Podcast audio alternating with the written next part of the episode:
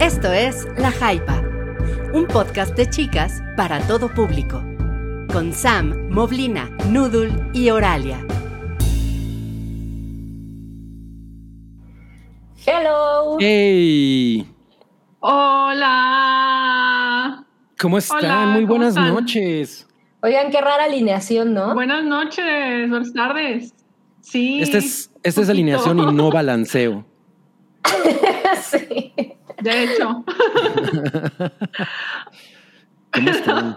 Hola a todos. Eh, hoy vamos a tener una bienvenidas a La Hypa. Esta vez estamos acompañadas por una alineación eh, maravillosa e increíble para darle un poco de variedad. Eh, tenemos con nosotros a la increíble Sam. Hola Sam. Hoy, ¿cómo hoy me llamo Geñita.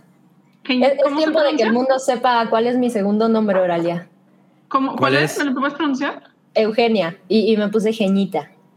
O sea, ¿eres Ah. genita porque te llamas Eugenia? O sea, ¿eres Así es. Samantha Eugenia o. Eugenia Samantha? No, Samantha Eugenia. Ah, ok, ok, ok. Bueno, por lo menos bonito tiene flow. nombre. Ay, muchas gracias. Y sí, so- soy fan, ¿eh?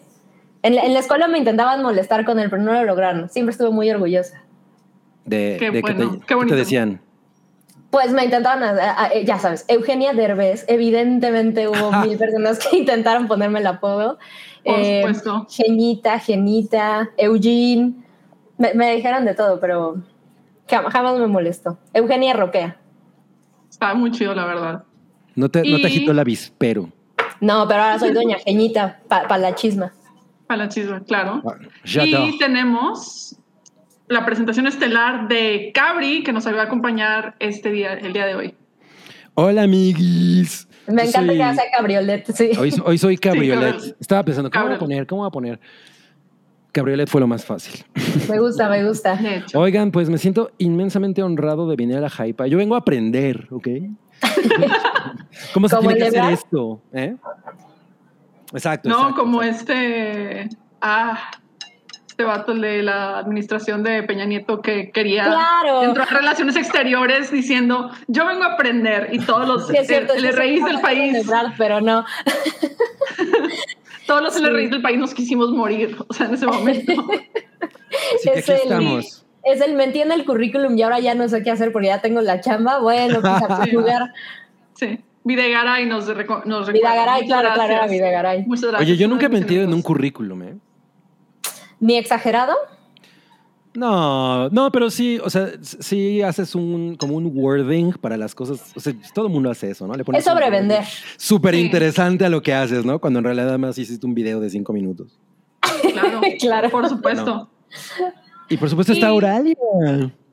Estoy yo, Oralia. Hoy voy a ser este, la host de la Hypa. El día de hoy, este, ya para que estén todas enteradas, eh, ni Noodle ni Mulen nos van a poder acompañar el día de hoy por cuestiones personales. Cada una tiene cosas que resolver esta tarde. No la pudieron mover. Entonces, para que no alterar el orden del universo, porque ahorita que estamos en Mercurio retrógrado, pues puede pasar cualquier cosa. Claro, claro. Este, dijimos, bueno, vamos a quedarnos tranquilos, lo hacemos el martes, invitamos a Cabri para poder platicar y traerles el chisme más delicioso del mundo. Sabro chisma. Sí, sí, exacto. Sí, Sí. Noodle, Noodle y, y Mobley andan de corresponsales. La verdad es que nuestra teoría es que se salieron juntas. Mo- Mobley debe de haberse ido allá a Chetumal o algo así. Y mi teoría es que están debajo este, de algún lugar pasándose la cruda. También la otra es que estén haciendo trabajos de agentes secretos que no podemos, obviamente, no podemos Probablemente. ver. Ah, como Black Widow. Ajá. sí, sí. O ser una como- superhéroe. Ah, empiezo a creer más que Mobley sí es Batman. Puede ser. La voz le sale. La voz le sale. Sí. sí. Y Noodle puede ser, no sé, una agente secreta que, no sé, está al pendiente. Podría reemplazar a Phoebe Waller-Bridge de la reboot de Señor y Señor Smith. Entonces, Claro. Oye, eso está cool. O, o, eh, O. Noodle se fue a pláticas para hacer el siguiente James Bond. Exacto. También, Daniel Craig dijo, ¿saben quién sí puede ser James Bond? Noodle. Call Noodle, dijo. con Noodle. Con sus orejotas. Pero bueno, podemos, eh, prometemos hacer mucho ruido para tratar de que se les olvide cuánto extrañamos a Mobley y a Noodle. Sí. Y Porque las encanta. extrañamos. Nos vamos a extrañar mucho. Entonces, si quieren, comenzamos con. Uy, además ¿Con hoy vamos a abrir chisme? con, con chisme Vamos a abrir- sabrosa. E- ese, Sí. estoy, estoy segura de que Cabri le va a rantear sabroso, ¿verdad? Híjole. El último breakup gigante Y el que todos mes. esperábamos, y el que todos estamos esperando desde hace como tres años. O sea. Desde que empezó. Desde antes de que empezara. Así se. Que Elon Grimes Musk. e Elon Musk terminan su relación. Gracias al cielo. tipo, nunca, o sea, entiendo que Grimes es este probablemente un alienígena que está buscando la manera de regresar a su, pa- a su planeta y que vio en Elon Musk quizás que él podría sacarla de aquí, pero no, Pero no no, hay ese, logrado. ese- ese es, es el amigo del- de los amigas date cuenta más fuertes que han pasado, porque cabe recalcar que por allá del 2010, cuando Elon Musk se divorció de su primera esposa, ella hizo un op-ed donde explicó cómo fue su relación con Elon Musk y era un desastre, es una cosa, una cosa horrible donde el vato súper controlador y este, machista y así como queriéndola moldear para hacer la trophy wife perfecta y luego pues la dejó por Talula Riley que salía en Pride and Prejudice Ajá. una de las actrices. Y así como que ella explicó así que todo su perfil y fue de que diosas santas. Y luego, pues, dejó a esta mujer y empezó a andar por alguna razón con Grimes. Estaba Por haciendo alguna música. razón. Sí, por alguna o sea, razón, no sabemos. Está... Por alguna razón, ella empezó más bien. O sea, como que aquí lo Ella- raro es que ella hubiera estado ahí, ¿no? O sea, eso siempre fue Sí. como. ¿qué Con alguien o sea, tan basic, ¿no? Sí, como, ¿qué ve ella que nadie más está viendo? Lo- o sea, yo, yo neta llegué a pensar, güey, a lo mejor ese güey es un güey en realidad muy chido porque Grimes, o sea, no es como que los conozcamos personalmente, ¿no? Claro. Pero, pero todo lo que sabemos de Grimes, en la manera en la que se comporta en sus entrevistas, como, como lo, lo cándida, tierna que puede llegar a ser, lo imaginativa que es, eh, pues dices, güey, es, un- es, es una chica, pues sí, creativa, seguramente tiene su, su- su grado de, de, pues, de esquicie, ¿no? Como buena, buena Como buen artista. artista, claro. Pero, artista. pero pues se ve que es una persona que, co- co- con un interés en la vida muy diferente al de alguien como Elon Musk, ¿no? Que pues cree que es eh, Iron Man. Entonces, Qué horror. o sea, la verdad es que esa relación yo nunca me, me- como que yo pensaba, güey, ¿qué, es- ¿qué pasa ahí? ¿Cómo se divierten? ¿Qué, qué raro ha de ser, ¿De no? qué hablan? ¿De o qué sea, hablan? es que, Y- ¿qué de hablan? El, el güey le lleva como 30 años. Es como que... Y, y- y la cosa es que sí llegaron a tener pleitos en público, llegaron a tener di- incluso discusiones en Twitter. Eh, Grimes eh, se mostró como dolida por cosas que, de que Elon Musk decía, ¿no? Me acuerdo que hubo un episodio en el que dijo, güey, en el que en Twitter, literal, en público le puso, oye, por favor, considera que lo que estás escribiendo a mí me lastima, ¿no? Sí, sí, justo le dijo Sí. así tal Eh, cual. Entonces, por el lenguaje incluyente, creo. Ah, claro. Y que Sí, Elon Musk tiró un tuit así de esa mierda no, no existe, algo Ajá, así, ¿no? sí. No me acuerdo. Entonces, como ese tipo de cosas, yo pensaba, güey, pues yo no haría algo así. Si, o, o sea, si soy tan público y además tengo una persona a mi lado, es un poco lo que estaba diciendo el otro día que pasó ahorita con AMLO, ¿no? Con lo de Beatriz, del güey todavía echándole, Claro. atizando la, la discusión así de, güey, yo no haría nada para, como para provocar una conversación que vulnere a, Claro. a mi pareja, ¿no? Pues más bien Claro. ya, bye, ¿no? Pero él no hacía eso y entonces ahí es donde decía, no mames. Una cosa que, que sí me gustaría mencionar es que yo siento que, que esa relación en realidad no afectó en términos creativos a, a Grimes, ¿no? O sea, creo que las cosas que ella hizo durante la relación con, con Elon Musk, lo- el- la música que sacó y todo lo que sea, estaba bastante bien, ¿no? O sea, porque pasa que, o sea, por ejemplo, Bjork, a mi juicio, sí, sí se amoldó mucho a su güey y se hizo, o sea, como que se, se hizo más hacia allá, ¿no? Como Sí, que como que arte- absorbió. Ajá, se- se- como, como que se fusionó con él y Grimes no, Grimes siguió siendo como es ella y eso me gustó, pero de- ef- efectivamente yo, yo decía, güey, ¿qué pasa ahí? ¿no? Entonces, pues sí, sí, sí digo, ah, tenía que pasar y Sí, está cool, ¿no? Eventualmente va a pasar Ajá. porque Elon Musk está pasando por la crisis de los 40 o 50 más ñañaras, más ñañarosa, sí. más ñañarosa que he visto en toda mi vida. O sea, es de que el, el güey es billonario, el güey es billonario, tiene todo el dinero del mundo y está mandando carros Mustangs al espacio, anda con una rockstar a la que le lleva 20 años, está O sea, haciendo un montón de... así, Está, está tratando de competir con Elon Musk para ver quién, este, Con Jeff Bezos. con Jeff Bezos, perdón, este, para ver con quién, quién la tiene más grande. No sé, o sea, Debería- es como que no. Debería competir con él, pero a los besos. A ver, a ver quién, be- a ver quién besa mejor. Estaría increíble que Grimes acabara and- andando con Jeff Bezos. No, no es cierto. No, no mames, eso sería peor. No ideas, güey. Mira, a, a lo mejor quiere cambiar, quiere cambiar el mundo billonario a billonario. Exacto. Esa era la función de Grimes. No lo logró, pero era su misión espacial. Y pues tienen un hijo, ¿no? Y entonces también Sí. hay, o sea, digo, obvio, siendo las personas que son, pues, seguramente al hijo le vale tres kilos de pito, ¿no? Así de, ay, pues, mis papás Claro. son mi- millón. Bueno, tengo un papá millonario y una mamá que pues, seguramente no tiene una, ¿no? una despreciable cantidad de dinero Claro. y pues, no me va a ir mal, ¿no? Pero pues. Bueno, ¿y qué tan los niños. público? Nadie piensa en las criaturitas. Exacto.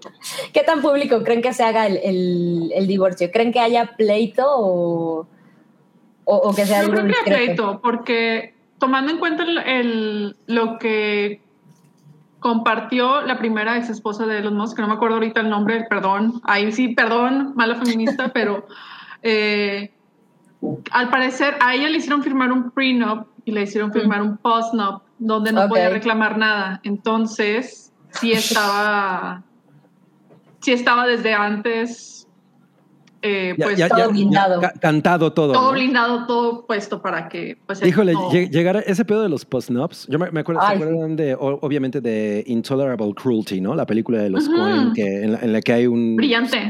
Básicamente se trata de eso. Claro, y, claro. y la neta es que fue la primera vez que yo me puse a pensar como, no mames, qué horror entrar a una relación en la que tienes que pasar por eso. O sea, en la que la... Pues tú entras a una relación, ya, digo, ya sé que a lo mejor nosotros no, obvio no tenemos esa escala, ni ese dinero, ni nada, pero nosotros entramos a relaciones porque estamos enamorados, ¿no? Claro, claro. Pero entras a una relación como, güey, yo estoy enamorado de ti. Lo primero que es, sí, pero renuncia a todo, ¿no? O sea, No me quieras robar mi bar. ajá, no, exacto. Y, y es como, puta, ahí yo, o sea, siento que ahí es la confianza, pues ya tiene un precio, ya tiene, ya tiene, ¿no? Puntos legales. Ese, ese, el amor y la confianza ya tienen puntos legales. Entonces, siento Sí. que entras definitivamente como con... Hoy, en, el en su nuevo episodio de Los ricos también lloran. Los ricos también aman. Los ricos también aman. Los ricos no necesitan prenups. Oye, estaría, estaría No, los ricos, eso, es pro- eso es problema de gente del 1%. O sea, al final de Totalmente. cuentas. Claro.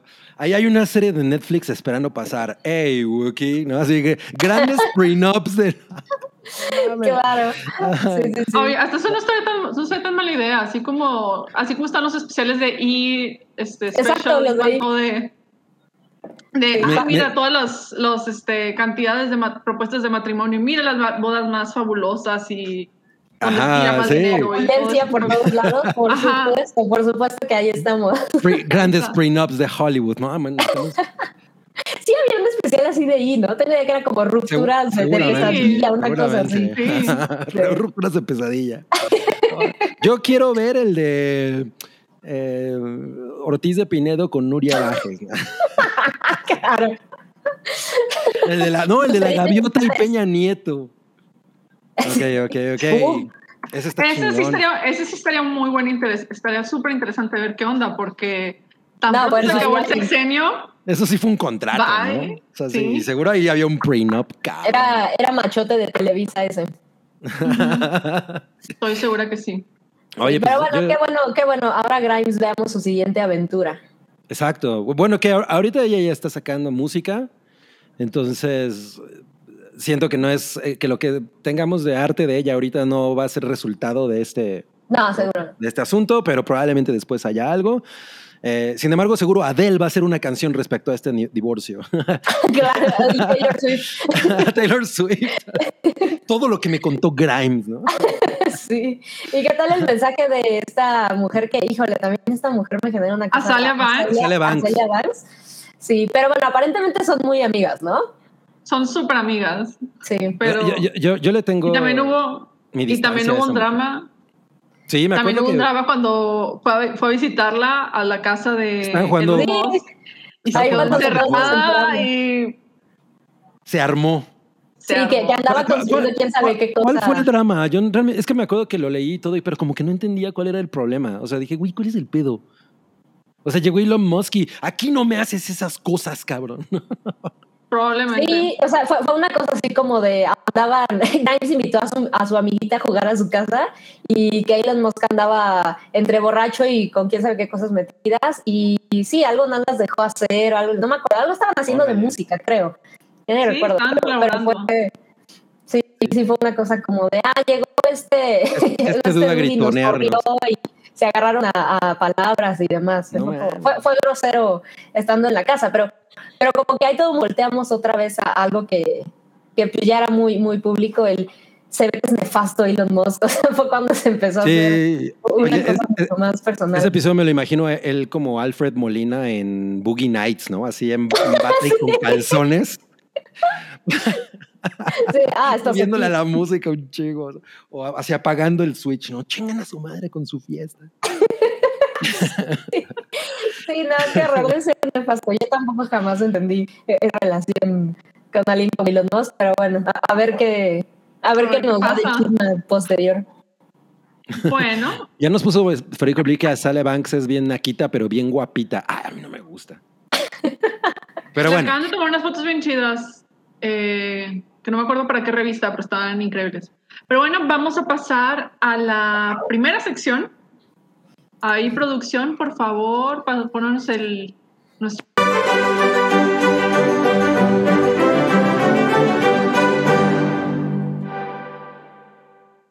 ay, cabrón, no mames.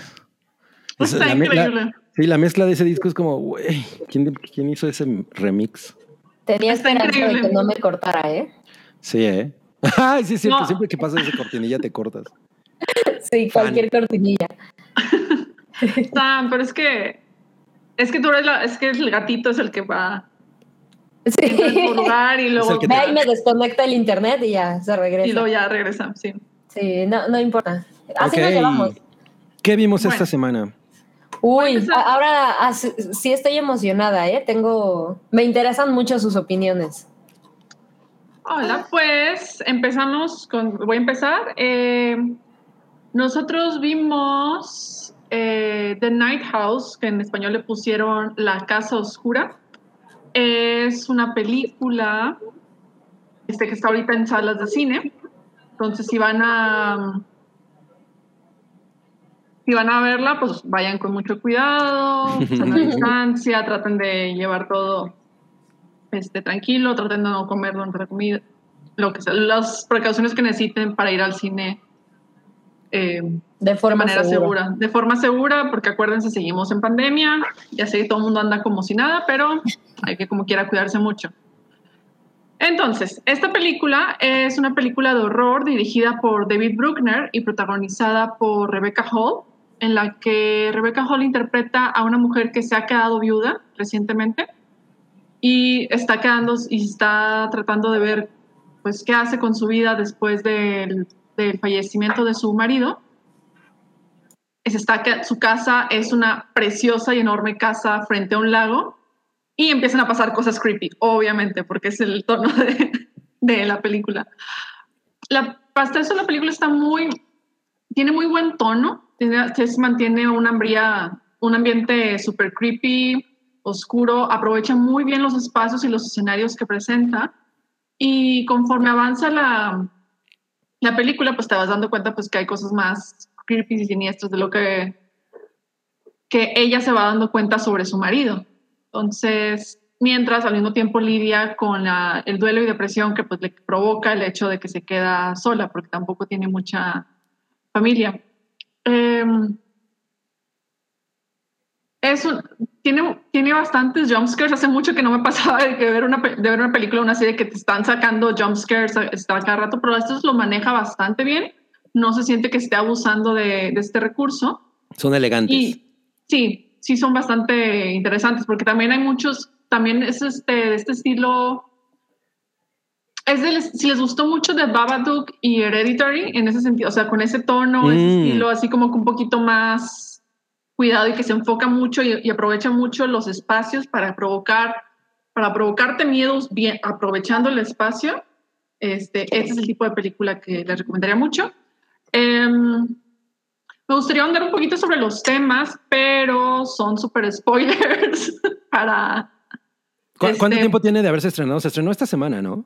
Se estrenó la semana pasada, la película Pues- fue pues estreno puedes- de la semana. Puedes dar mild spoilers y, y- y hacer la seña de universal de spoilers. Porque, por cierto, yo di la, la vez pasada uno de Malignant que, híjole, lo hice. Sí, fui un pinche troll de mierda, perdón. Ay, qué bueno que no lo terminé de escuchar, Cabri, Sí. porque la Me, me- me pasé, me pasé de No lo he color, escuchado, no lo he escuchado. o güey. sea, lo- lo- la, la verdad es que sí, ya después dije, no, no, no debía haber hecho eso porque creo Meme. que es, es una babosada el spoiler, pero, pero pues sí puede ser, o sea, sí le puede arruinar la sorpresa a la gente, pero bueno, perdón. Ay. Sí, Entonces, señal de spoilers, ¿no?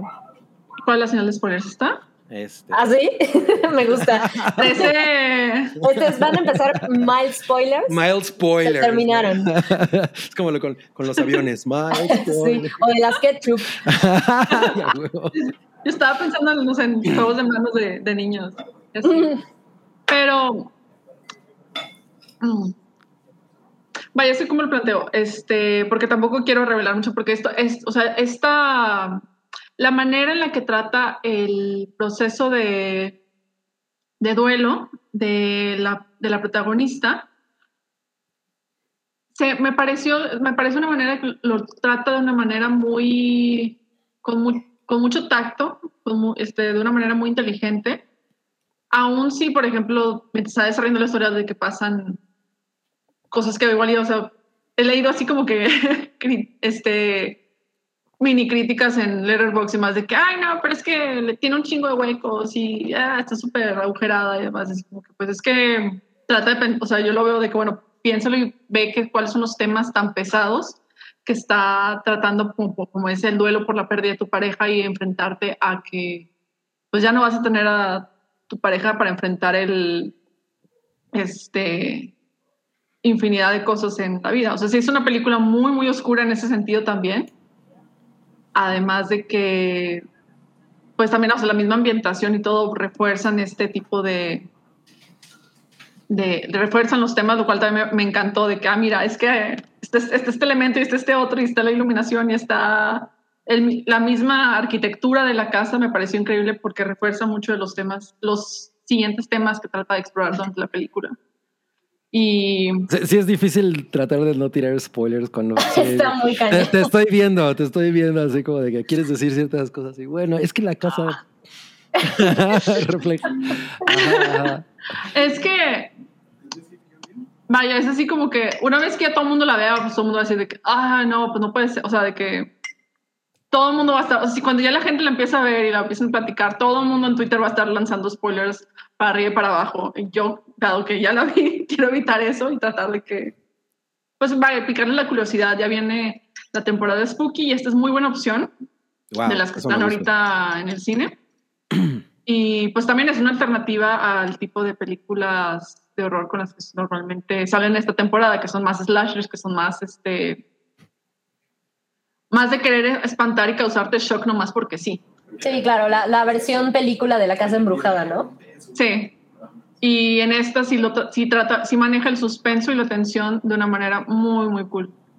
Entonces, la recomiendo mucho. Yo, yo no Ok. le tenía, la verdad es que como realmente ni intención ni nada, pero, pero sí se me antojó. No, es que yo vi que es Rebecca Hall en otra película de horror y dije, I'm there. O sea, Ah, tengo que estar ahí porque la de The Awakening es muy buena. nunca la he visto. Está bien chida. La vi, que la vi creo que en Netflix, pero hace como años, quién sabe si sigue ahí. o si ya se haya pasado a Prime o algún otro servicio de, de streaming. Hay que estarla persiguiendo. Sí. Oye, nos, nos dice Federico Blick el spoiler es que al final la casa tiene un tumor. Ok, Ok, ah, no. Tiene asbesto. El- eh, no les voy a dar contexto de ese, de ese spoiler. Eh, Ah. Gracias. Híjolas, no, pues ya. Al Gracias. final hinchan a la casa. Como los chicuarotes. Oye, eh, justo tú, tú de alguna manera. del chicuarote. Spoiler de chicuarotes, exacto. Spoiler, sí. De, de alguna manera me estás confirmando que es que yo vi el tráiler y dije, ok, el tráiler se ve interesante por el por el- la atmósfera, por el tono Sí. que tiene, pero estoy muy seguro de que ese trailer está diseñado para no revelar ciertos puntos de la película y, o sea, sí, sí me quedé así como, ah, hay una razón por la que el güey hace, deja la, la- el escrito de, güey, tú te liberé de algo, ¿no? Que es como un poco... Mm, ok, Entonces, ok, como, ok. como que dije, o sea, el trailer no dice nada realmente de qué va la película, más, más bien te está diciendo cuál es el tono, ¿no? Y ya. Ajá. Para que tú vayas. la-. Ajá, exacto. Creo que es. eh, eh, En ese aspecto me pareció, me parece que es un buen trailer porque no es de esos que te confunden y, y- y justo lo que pasa con Malignant, que, que hacen que pienses que es otro tipo de película. ¿no? Ok. Que, Sí. que puede ser la razón por la que mucha gente a lo mejor se desilusionó cuando la vio. Pero bueno. de hecho, justo cuando este, vi el tráiler de una película producida por Guillermo del Toro que va a salir dentro de poquito también. Eh, se llama, este, ay, Sí, sí, no, sí, no, sí. tengo, no tengo nombre, o sea, salió que del Toro la va a producir y el tráiler, o sea, estaba muy chido y cómo estaba planteando todo, sale este sale esta Kerry Russell, sale el, el marido de Kristen Dunst, eh, y sale así como que bastante gente y, y la- está muy bien planteada la película, pero luego de repente la película, en el mismo tráiler te muestran a la criatura que los está persiguiendo y es así como que, güey, neta, o sea, es como que ya con todo la- el tráiler ya me spoilaste toda la película y de qué va, o sea, así como que es horrible Ah, eso.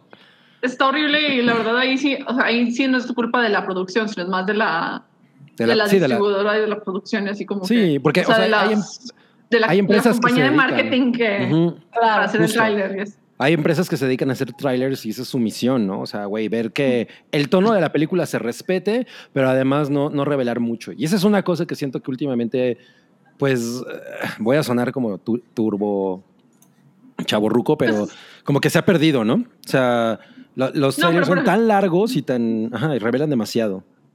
No, y por ejemplo, como es lo que le pasa, por ejemplo, a todas las películas de Guillermo del Toro.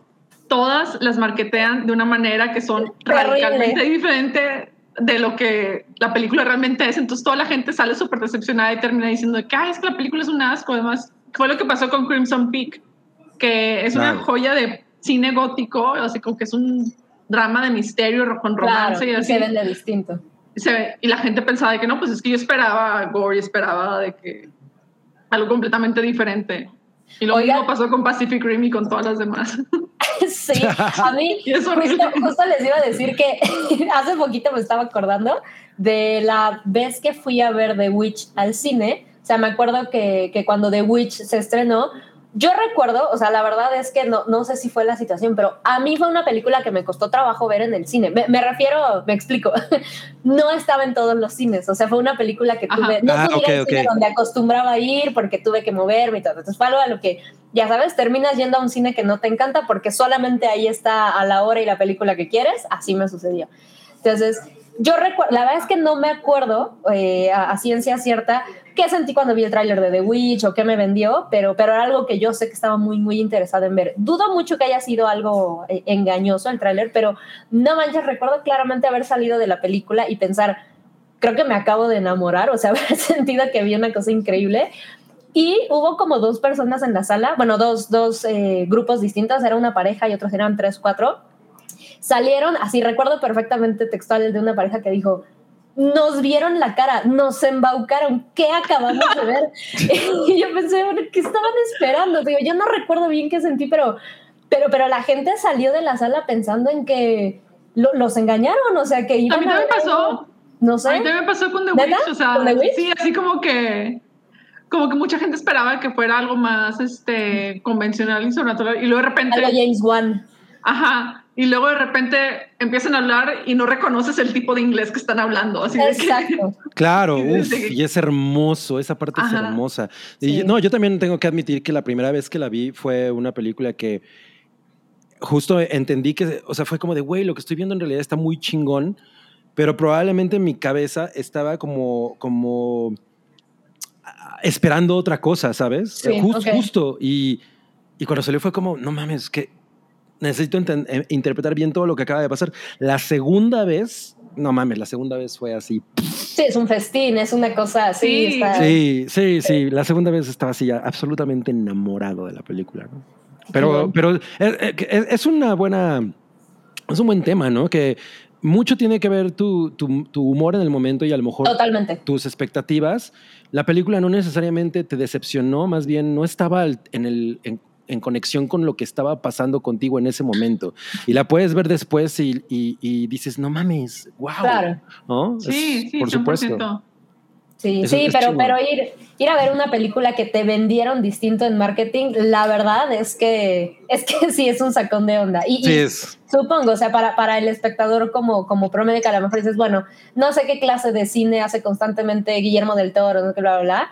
Pues sí, sí debe de ser molesto, ¿no? O sea, esos trailers que, que te venden algo distinto, sí está, está mala onda. Sí, también.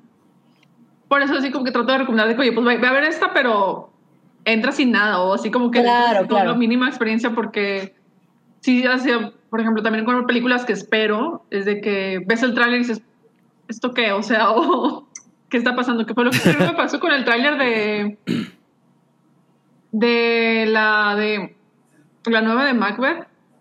Ok. Ah, La vi ¿la y viste? dije, se ve chido, pero se ve igual, exactamente igual a todas las demás películas que produce A24.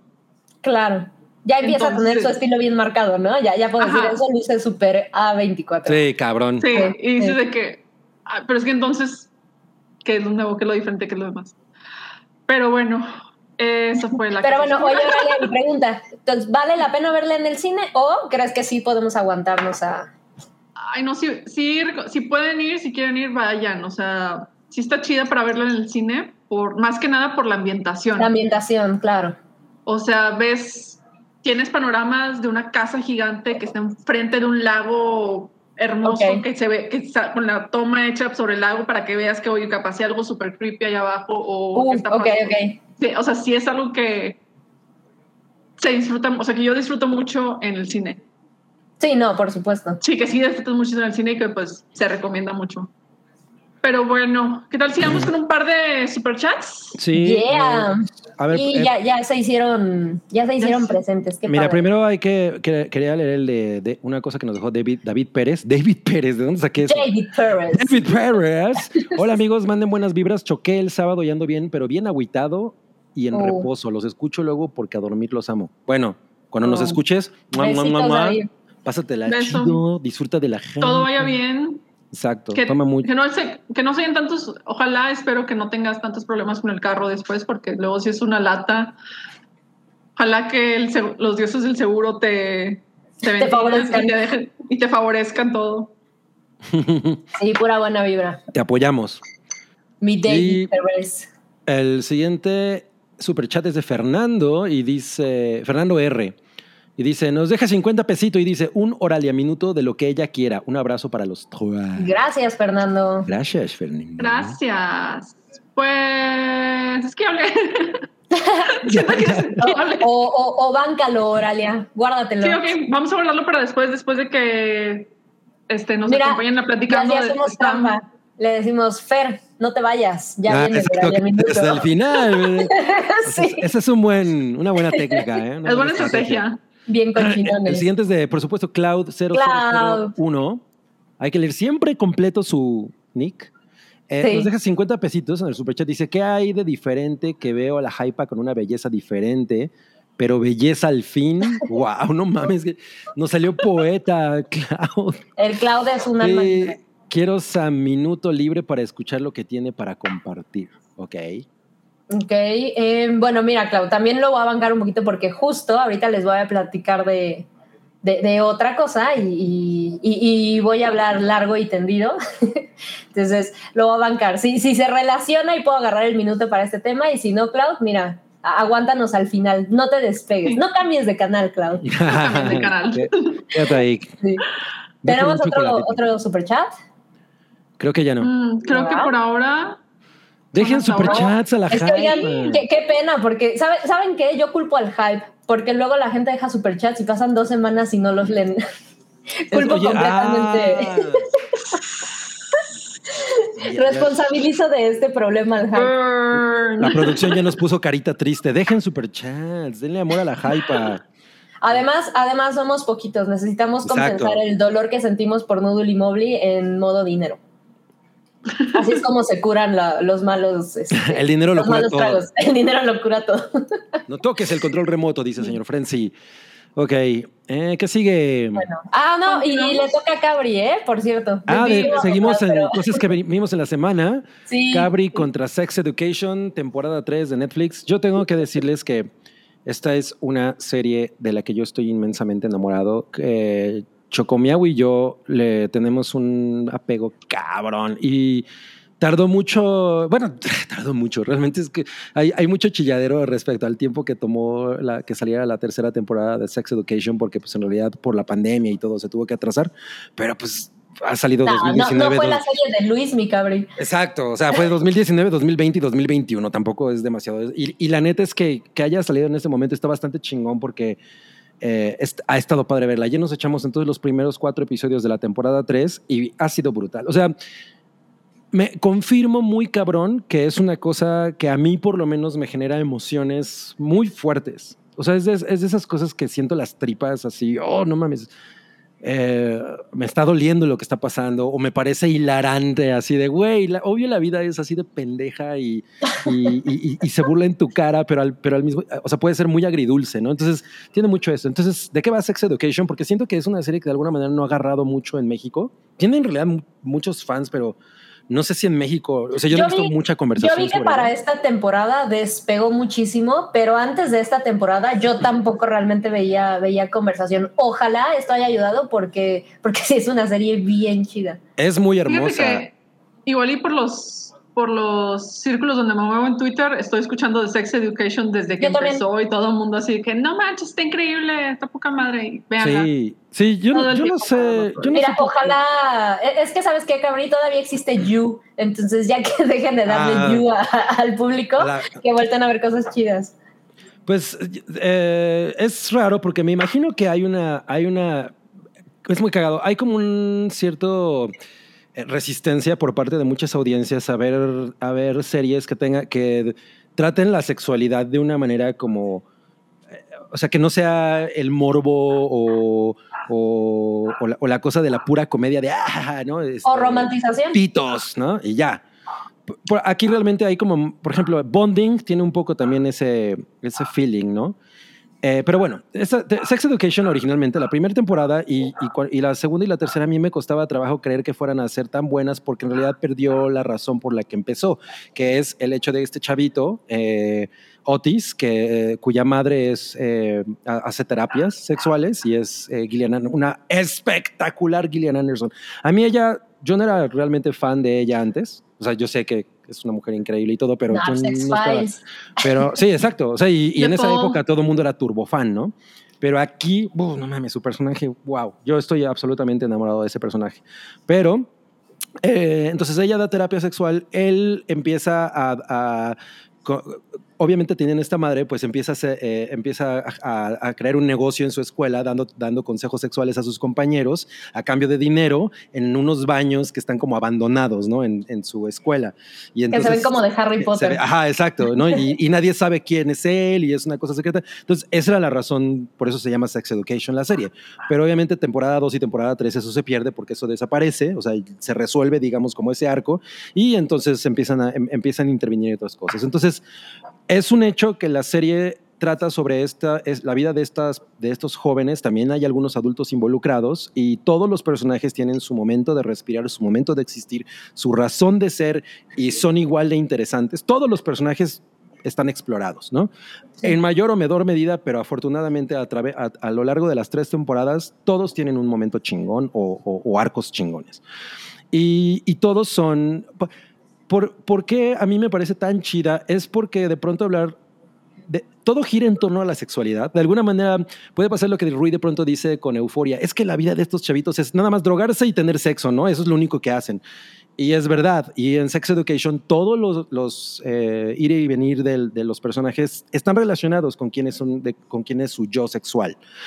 Pero los, los guionistas y, todo, y, pues la producción se encarga de realmente hacer que eso tenga que ver con ellos como personas, ¿no? No, no es únicamente el espectáculo o la comedia de lo sexual, sino realmente dónde, quiénes son ellos como personas y por, qué al, y por qué el ser sexual a veces es tan difícil dejarlo salir, a veces es tan difícil comunicarlo y de pronto eso da pie a adultos rotos, ¿no? Y a adultos que de pronto entran en relaciones sin realmente poder decirle a sus parejas, oye, güey, yo soy esta persona y se encierran. O sea, todo ese tipo de cosas aquí las exploran de una manera que, me parece muy chingona. En esta tercera temporada eh, meten tres personajes nuevos. Uno de ellos es uno que es una chica no binaria que se llama Cal. Bueno, es, una es un chique no, no binaria que se llama Cal. Eh, o sea, es, importante eso porque se habla de eso, ¿no? Cómo se pueden referir a ella. Algo que es padre de, los, de la serie es que no aprovecha momentos para, para mostrarte, este es el drama de este personaje porque su condición es ser no binario. Simplemente son, existen en este universo y, y, las cosas que, que, que, ellos proyectan de su personalidad, quiénes son, interactúan con la manera en la que funciona este universo. Claro, y el entorno. Ajá, en el que a pesar de que está admitido eh, la, gente gay, la gente queer, la heterosexualidad, todo, todo, todo, a pesar de que es, está, o sea, no es ilegal ni nada, no, no los hace estar seguros, ¿no? No es un entorno seguro para todas estas personas. Entonces eso también es muy chingón. Y este personaje no binario es probablemente una de las eh, adiciones más chidas a, la tercera temporada. Sin embargo, otros personajes que en las temporadas anteriores, es que me pasa lo mismo que Aralia, no puedo hablar con spoilers. acaba de salir, ¿no? Y si nunca la han visto, les, recomiendo muy cabrón que neta la agarren porque es, es, es una, un dramedy brutal. Y, y, a diferencia de Euforia, que se siente como muy pesado, como, como muy... Denso. Ajá, como muy in your face, ¿no? Y a mí Euforia me encanta, pero este es, este es más, más vulnerable. Los personajes son, más vulnerables, ¿no? Y, y, y, son, más real, son más reales. Tú tienes mucho mayor conexión con ellos. Hay momentos de una, de una belleza, o sea, de, de, emociones que no les voy a decir, pero o sea, hay un par de momentos en, en, en, esta temporada que dije, no mames, simplemente cuando alguien te dice te amo y tú dices, yo no, yo no le voy a decir lo mismo. Y la, manera y la manera en la que eso está presentado en esta está bien cabrón. Es como de, güey. Eh, ese nivel de honestidad a veces puede, puede parecer culero. Puedes decir, güey, qué güey tan culero que no le dijo te amo. Pero pues al menos está siendo honesto, ¿no? Entonces son todas estas cosas que, que te llevan a plantearte dónde tú estás parado en, con, y, en, términos sexuales y cómo tu sexualidad se expresa a través de tus emociones y, de las interacciones que tienes con otras personas. Y es muy, muy, muy, muy bonito. O sea, la es que a mí me parece una cosa muy bella. Desde cómo está presentado, porque la, también la cinematografía es espectacular. Es preciosa, es preciosa. Sí, o sea, ayer estaba viendo, que lo estábamos viendo, y dije, güey, hay un momento en el que, por ejemplo, uno de los personajes se sienta en una mesa y es una cosa que, güey, eso pudo haber estado presentado de la manera más babosa, porque pues, es un personaje sentado en una, en una mesa como tratando, como reflexionando él solito. Y está retratado precioso, ¿no? O sea, pues es una serie británica. Entonces esos güeyes tienen un, un gusto y una visión de las cosas eh, muy, muy diferente a como estamos acostumbrados a lo que nos dan los gringos, que es como mucho más directo, ¿no? Eh, eh, no es que ellos sean... Ajá, es más burdo. No es que ellos sean muy poéticos, no es tanto eso, sino son más... Tienen un nivel de candidez y de, y de honestidad con la vida que que, que, tú es más fácil que conectes con eso a lo artificial que a veces hacen los gringos y que tratan de presentarlo todo como súper empaquetado, ¿no? Sí. Entonces, yo sí recomiendo la tercera temporada en realidad, es, ah, yo, o sea, ah, yo voy a la mitad y he estado descubriendo cosas de los personajes que me parecieron fascinantes. Y hay un personaje en especial que a mí me ha gustado un chingo, que antes no me importaba mucho, me parecía así como, ay, güey, ese pinche personaje, cómo me caga. Pero que aquí está de, güey, lo que hicieron con ese personaje, no mames, me parece hermoso, porque lo vulneraron muy cabrón. Entonces. ¿Es em, el Pete Campbell de este universo? ¿Eh? ¿Es el Pete Campbell de este universo? No, ¿quién es Pete Campbell? Batman. Ah, es que yo nunca vi Batman, perdónenme. ¿Por qué no viste Batman? ¿Qué pedo? ¿Saben, ¿Saben que no conecto con ella? Ya lo ya, ya, lo, ya lo quemó el güero Palma, ¿eh? Ya me, ya me, quemó. No conecto con ella, lo intenté porque Chocomiao es también fan y la veía con mi suegro muy cabrón y yo dije, ay, la voy a ver. A lo mejor es porque no he podido con la primera temporada. Eh, eh, incluso me, me, han dicho, no, la primera temporada a lo mejor no te, pero ya después arranca y te gusta mucho. Ah, ok. Lo voy a intentar, ¿eh? A mí, a mí me pasó igual, Cabri. Si quieres, mira, Pinky Promise y le entramos juntos. Yo no pasé de, la mitad de la Me- primera. me gusta, me gusta esa idea. Lo que pasa es que, por ejemplo, la primera temporada sí está filmada como drama y película seria de los 60, de inicios de la década. Entonces, sí tiene un ritmo muy diferente, muy así como que más pesado en comparación con el resto de las temporadas. Y ya después de la segunda temporada, pues así como que un poquito más upbeat. Ok, y Claro, aparte, claro. el desarrollo, y empiezan a, y empiezas a darte cuenta de cómo van desarrollando los personajes. Y en particular, el arco de Pete Campbell es algo que he llegado a apreciar un chingo. De todos los años que la, este, la mi serie favorita la, la terminé de ver, la, volví- la he visto como mil veces. Qué Y, chido. y, y este año- el año pasado que la volví a ver fue de que, ay, sí, creo que es de mis personajes favoritos por cómo lo van desarrollando. Por el arco. Ajá, y yo cuando lo empecé a ver lo odiaba, o sea, era de que ojalá, se, ojalá de que le pase algo y se muera o algo así. De, que- Sí. de verdad lo detestaba mucho. Pero Oye, mira aquí- El señor Francis nos dice, yo quisiera destacar, aparte del increíble guion, hablando de Sex Education y las actuaciones, las locaciones son increíbles. Prácticamente Otis atraviesa un bosque en bicicleta para ir a la escuela. Sí, pero además, o sea, lo chingón es cómo está retratado. O sea, es que eso es, yo, o sea, ayer que le estábamos viendo, te digo, es como, no mames, no entiendo por qué se ve tan bonita. O sea, si hay, hay algo en el trabajo de fotografía que la primera secuencia de esta nueva temporada es como una secuencia en la que te muestran dónde están parados todos los personajes en términos sexuales, porque pues la serie de eso se trata. Claro. No mames, está poca madre. O sea, es, es, es una secuencia que une los diferentes momentos de los personajes, eh, así con uno, con otro, con otro. O sea, la cámara hace esto y ya estás en el otro y luego hace esto. y Qué estás en cool. el- No mames, se ve increíble, ¿no? Y es, son- es algo muy simple, pero está manejado con una pinche elegancia así de mind blowing, ¿no? Pero bueno, Pues yo, Y- yo, yo me quedé a la, a la mitad de la primera temporada de, de Sex Education por, por falta de tiempo, de que no por otra cosa, porque me enamoré muy cabrón.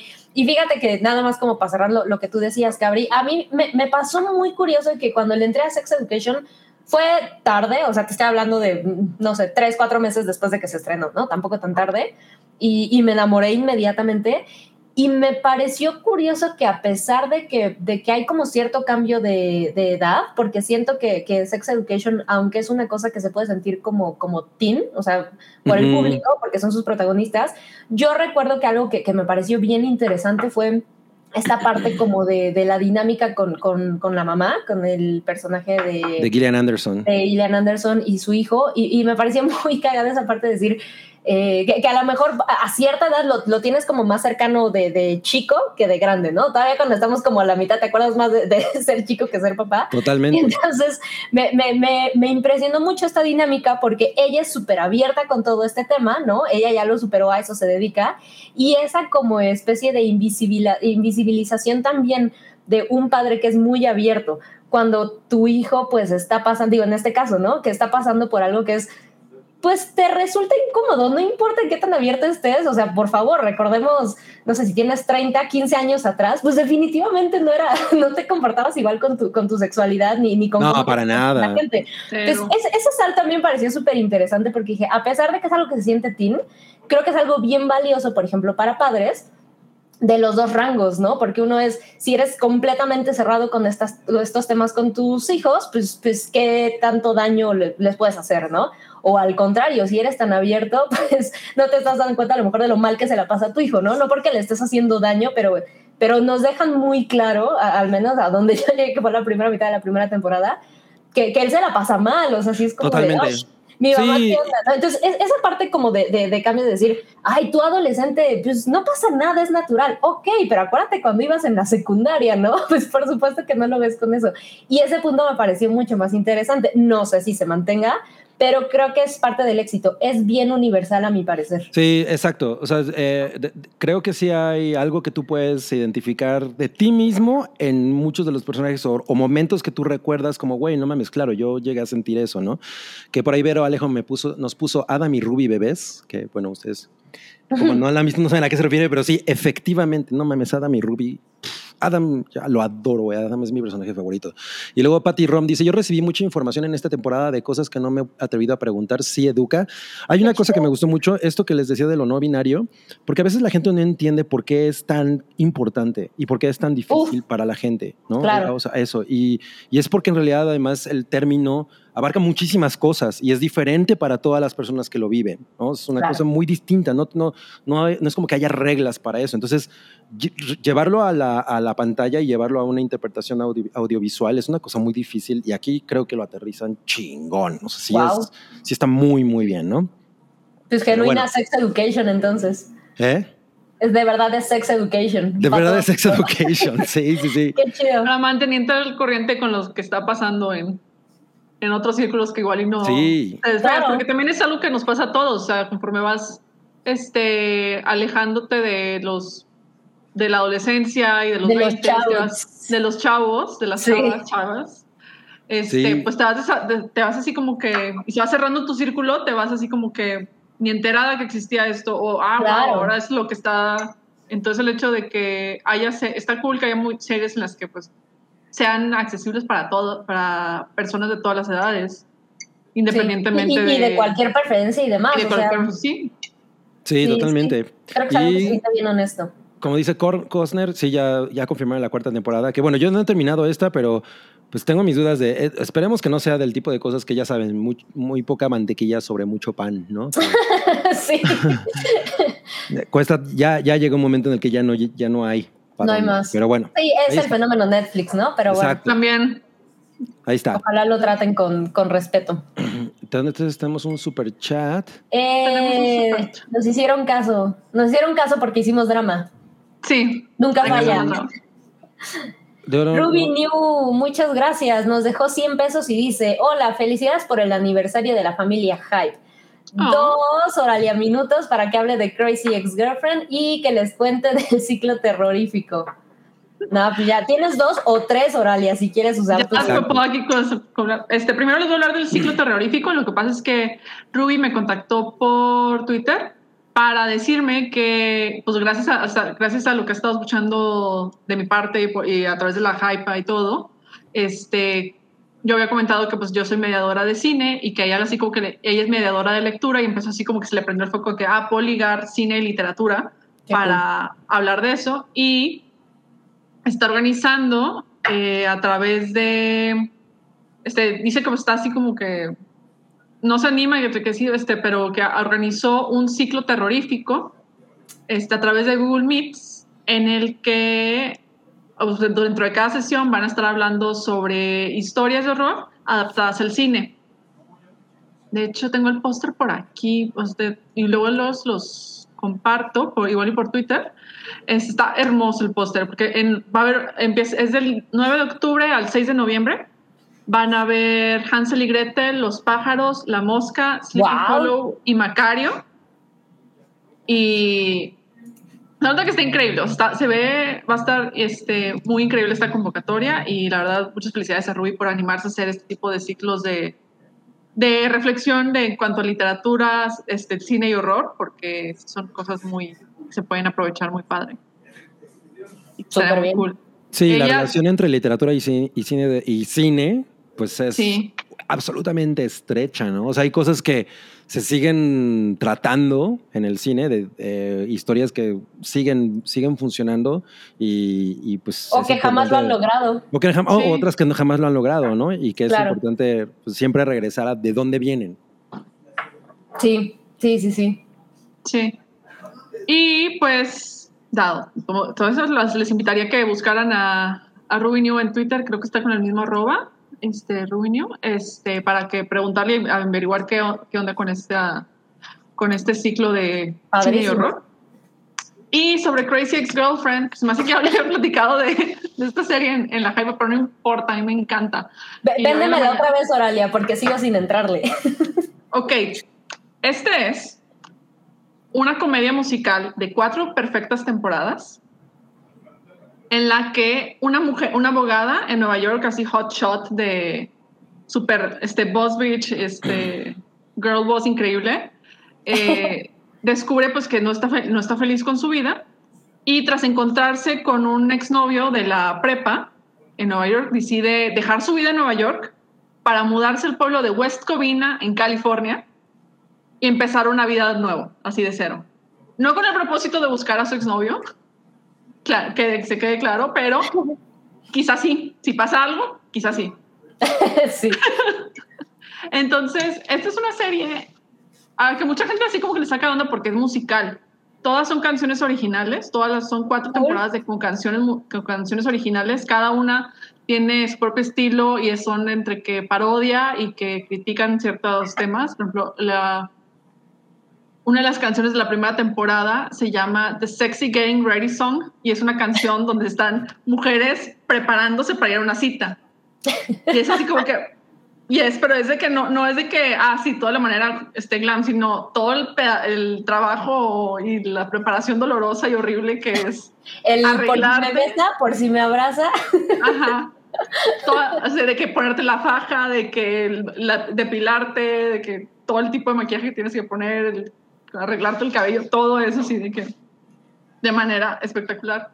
La serie trata también temas este, muy, este, muy amplios. Esto no es, esto sí, puedo hablarla sin spoilers. Bueno, más o menos. Este, porque habla también sobre salud mental, habla sobre la importancia de tener amigas, habla sobre buscar tus sueños y buscar este cumplir tus sueños aún y si cuando piensas que ya no estás en edad para buscarlos, habla sobre querer formar una familia, habla este, trata sobre también sobre tu propia identidad, o sea, tratar de encontrar tu lugar en el mundo cuando ya dices, no, pues es que ya soy... Ya soy súper exitoso y todo. Ya soy, o no, ya, soy, o ya estoy en mis veintitantos, ya pisando más los treinta y pues se supone que ya debería tener todo resuelto. Ah, ok, ok, ok. Sí, o sea, va por ese lado. O sea, pero ella no era turbo exitosa en... No, sí era turbo exitosa. Y le ofrecieron, y de hecho estaba a punto de entrar a una promoción de que le iban a pagar muchísimo más dinero, y iba a llegar así, porque el dream job pero ella decide abandonarlo todo para mudarse a un pueblo donde no hay nada, a 20 minutos de la playa, 40 sin tráfico.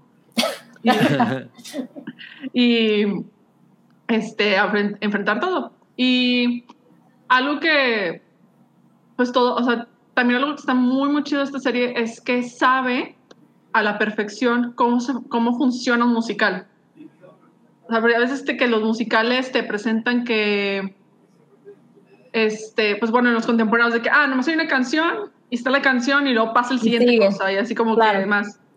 Pero en esta serie se, o sea, se plantea, o sea, se usa, se retoma el estilo musical clásico en ese sentido y te plantea que, las, que los números musicales son para conocer el universo interior del personaje. Ah, eso entonces, está no, entonces no es nada más ella cantando sobre cómo se siente, sino también son todos los personajes con los que se encuentra cantando. O sea, hay también un número, y de, con diferentes estilos musicales. Hay un, otra canción que me fascina en la primera temporada, es de un vato que se siente, que es bartender, está súper frustrado con su vida y va por la calle así como que cantando al estilo grunge de que, pues a mí me, yo podría hacer todo, pero me vale madre. Entonces, así y es muy, muy divertido y todo. Y la verdad, el cast musical está increíble. Entonces, todas las canciones, y todas las canciones son súper pegajosas, súper, están muy, muy chidas tú las puedes ir tarareando sin problema. Son, para traerlas en el Spotify.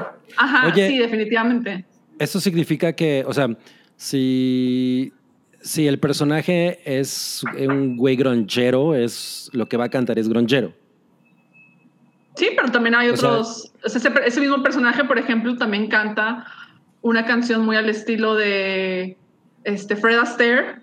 Okay, con un número musical al estilo de Fred Astaire. Okay, como clásico musical. Sí, y luego también hay otro persona, otros personajes que cantan así estilo girl pop de los 2000 otros que hacen este otros que hacen así como homenajes a canciones al rock ochentero, otros al pop ochentero, a los 70 al... Eh, sí, es verdad, una, o sea, la gran variedad de estilos musicales que maneja la serie es increíble y eso es lo que da el hecho de ventaja de que fueron cuatro temporadas, todas fueron transmitidas por, por CW y ahorita mm. las temporadas están en Netflix. Oye, ah. ahora ya, ya, terminó, ¿verdad? Sí, ya acabó. Ok. Ya acabó. Y también eso es algo muy chido. Acabó donde tenía que acabar. Eso está, eso está increíble y pareciera que es más difícil de lo que suena, ¿no? Sí, o sea, porque, o sea, la serie, pues eso no le iba tan bien, no le iba así como que digas, también siempre estaba así como que, ay, no, no voy a hacer que la vayan a cancelar, no voy a hacer, no voy a hacer, pero siempre salía adelante y acabó donde tenía que acabar. Y luego, tomando en cuenta el arco de los personajes, tanto de la primera temporada a la cuarta, ves toda la evolución y todo, y cómo y el cierre que tiene cada personaje al final es adecuado y perfecto de acuerdo a cada personaje. Es algo también muy difícil de hacer, también es de que aprecio muchísimo que la serie ha logrado. Qué cool. que sí, sí, Ajá. sí, sí le, sí le voy a entrar. ¿Sabes qué? O sea, ya sé que ya me la habías recomendado, la verdad es que ya la tengo en mi lista, pero me pasó muchísimo que sin ver como el, el, el tráiler ni nada, recuerdo que veía la, la serie en Netflix, porque yo no, no la vi cuando estaba en, en CW, yo me la topé en Netflix, y si era como... Esto suena medio machista, ¿sabes? O sea, como que el, la, la El que viene en Netflix, el título y todo eso, lo veía y decía, no, luego, luego reviso. No creo que sea el producto que pienso, pero como que algo no me lo vendía. Pero ahí la tengo en mi lista, la verdad es que sí. Es que también es algo muy ingenioso que hace la serie, es que toma los estereotipos, los arquetipos de lo que se espera que son, que son las mujeres, así como que el arquetipo de la Claro. novia romántica, la exnovia, la exnovia loca, la Sí. exnovia perfecta, las morras que son súper perras y con, con otras mujeres y demás. Y te la, la misma serie te va deconstruyendo esos personajes y dice, no, pues es que todo es mucho más complicado que eso, no puedes Claro. reducir a una persona a este tipo de, de estereotipo o este tipo de arquetipo y lo expande y la serie lo así como que lo expande y te pues, das cuenta pues que y de hecho hasta eso en el en el mismo theme song de la primera temporada te deconstruyen porque no, o sea, no, el, el término de exnovia loca no hace sentido y es algo absurdo. Ok, ok, eso me gusta. Está muy chido. Ya, ya, ya la tengo para el fin de semana, ahora. Sí, porque yo- Eso yo- digo desde hace como dos meses, pero. Yo, por ejemplo, sí odio que, digo, cada quien tiene cosas en el pasado que son eh, difíciles en cuanto a parejas y bla, bla. Pero, güey, o sea, tuviste, por algo estabas con esa persona también, ¿no? O sea, como, esa cosa- Claro. como de pronto tachar a la persona, no, es que estaba bien pendeja y bien loca. y no". Güey, o sea, por algo estabas ahí, ¿no? Ahí Y, hablas pues, de ti también. Ya, ya Ajá, nos dio exacto, Mobley- habla de ti. Ya nos dio Mobley el mejor consejo en este programa, que es nunca hablen mal de sus ex. Sí, sí, sí, totalmente habla mal de ti, ¿no? O sea, si Claro. eres, pues ya, ya, güey, ¿no? Este, tenemos ahí otros Ah, dos superchats. Bueno, Sí, vamos con los Eh, superchats. Vamos con los superchats. Am, a ver, el de... Cloud, yo ya me lo he hecho cabrín. Regreso Ah. Cloud, muchas gracias. Nos dejó 50 pesos y dice: Les comparto que estoy viendo Lost nuevamente y la sigo amando como el primer día que la vi. André, ¿puedes darle mucho amor a Sam y Oralia, por favor? Ah, pues va. Ah, pues este, reciban hoy de mí. ah, Güey, yo no sé por qué últimamente lo he dicho mal. Reciban de mí hoy, mañana y siempre mucha paz, pero sobre todo, mucho, mucho, mucho, mucho, mucho, mucho, mucho, mucho amor. A ustedes dos sí.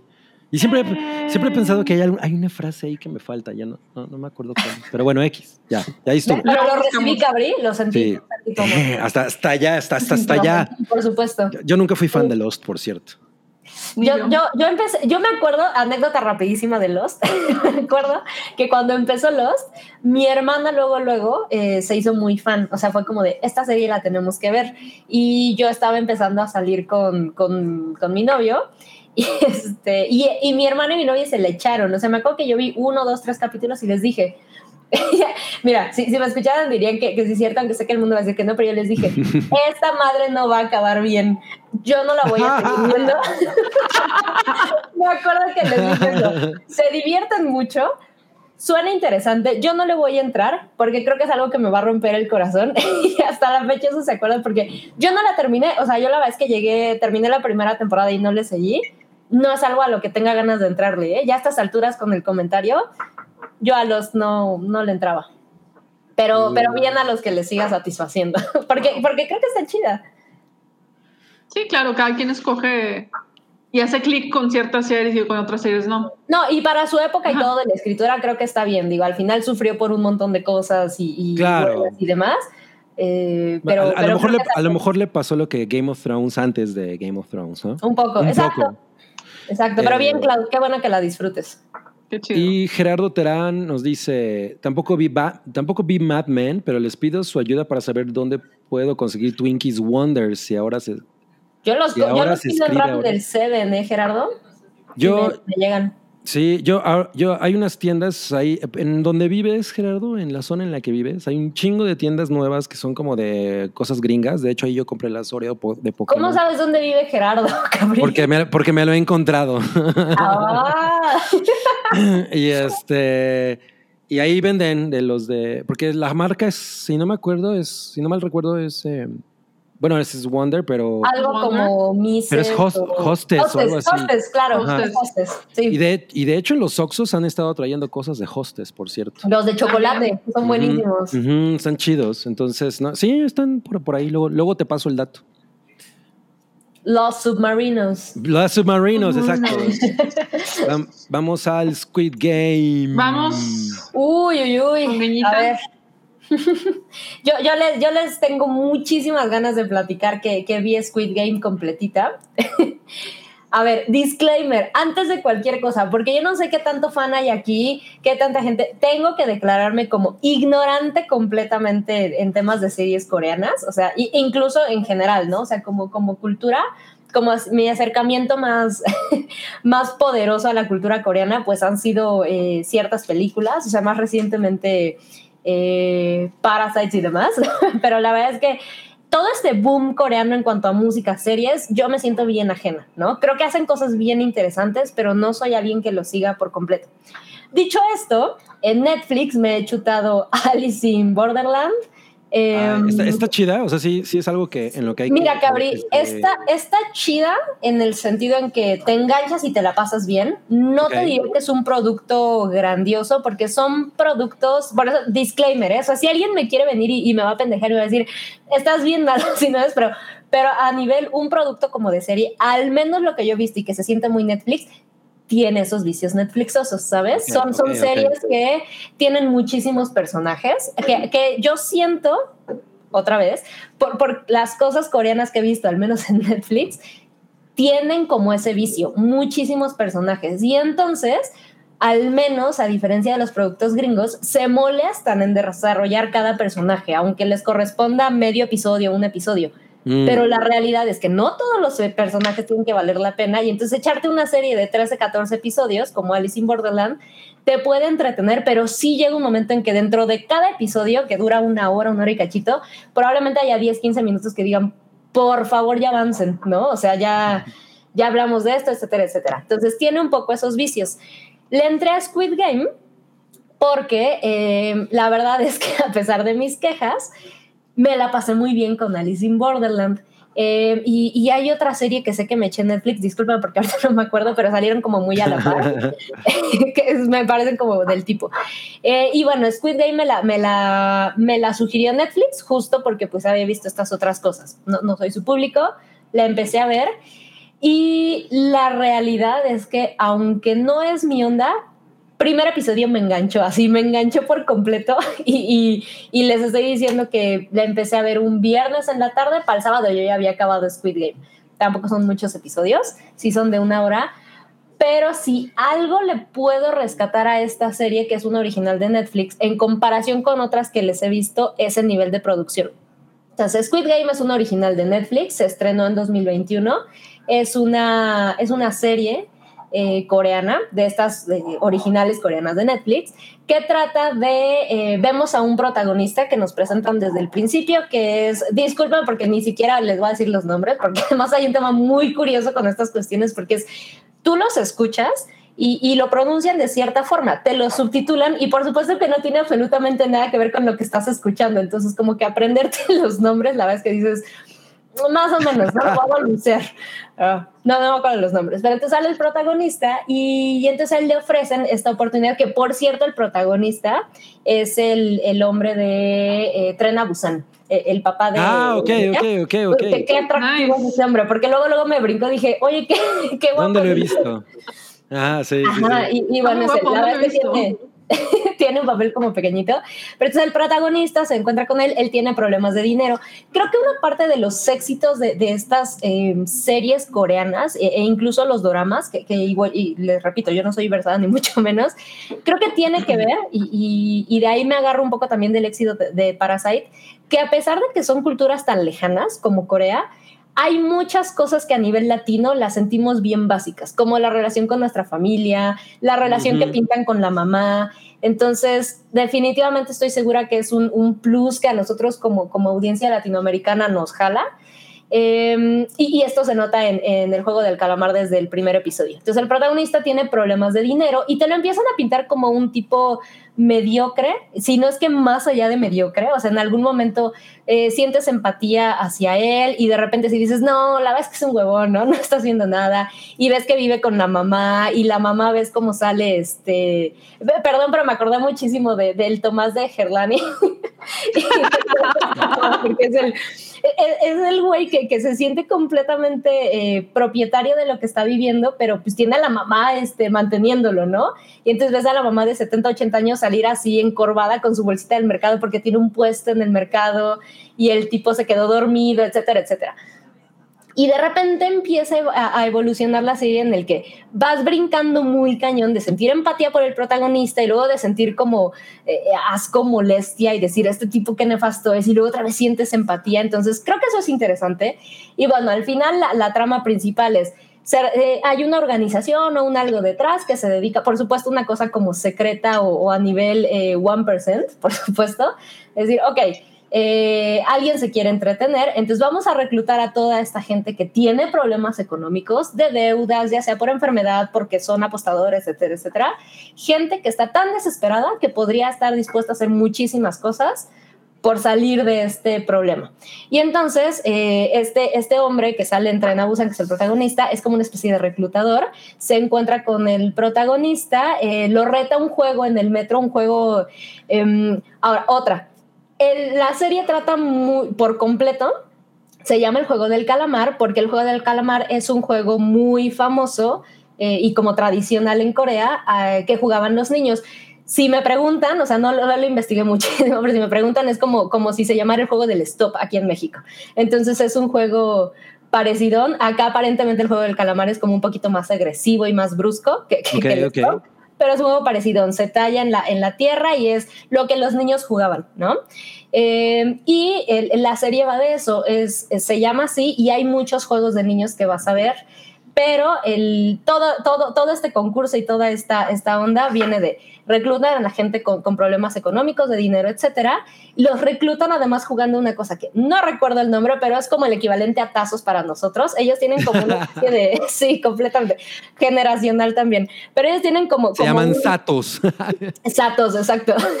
Son unos cuadritos de papel como muy gruesos, como, si hubieran doblado la hoja así como, como de chismógrafo, pero en cuadradito. Ok, ok, ok. Y, y el juego es aventarlo hacia abajo al de tu contrincante y voltearlo los tazos. Si lo volteas, pues ganas, si no lo volteas, pues, te toca y vas perdiendo. Entonces, él los reta a este juego. el protagonista decide aceptar porque le dice, bueno, si, ganas te voy a ofrecer dinero o no sé qué. Y entonces él, apostador y con problemas de dinero, tiene por ahí un, está, está separado, pero tiene una hija a la que sí quiere, pero el güey es tan mediocre que de repente en el cumpleaños de la hija no tiene ni que darle ni que regalarle. La mamá le tiene que recordar, oye, es cumpleaños de mi nieta, de tu hija, por favor acuérdate de bla, bla, bla. se encuentra, va a apostar, etcétera, etcétera. Al final se encuentra este tipo en el metro y, y ya lo empiezas a conocer como alguien que pues va a aceptar una salida sencilla como esta, ¿no? Que un desconocido se te acerque y te diga, si juegas conmigo esto, te voy a dar tanto dinero, pero si pierdes, pues tal. Este, entonces él empieza a jugar y sucede esta parte eh, ándale, como el avioncito también, por ahí nos comentan. este, y, y, de eso va, entonces empiezas a, ver a este personaje que primero dice como que no, sí, al final terminan entrando y es un, literal, es un juego y como se podrán esperar de, de, de muchos de los productos que hemos visto hoy en día, es una cuestión donde se junta muchísima gente.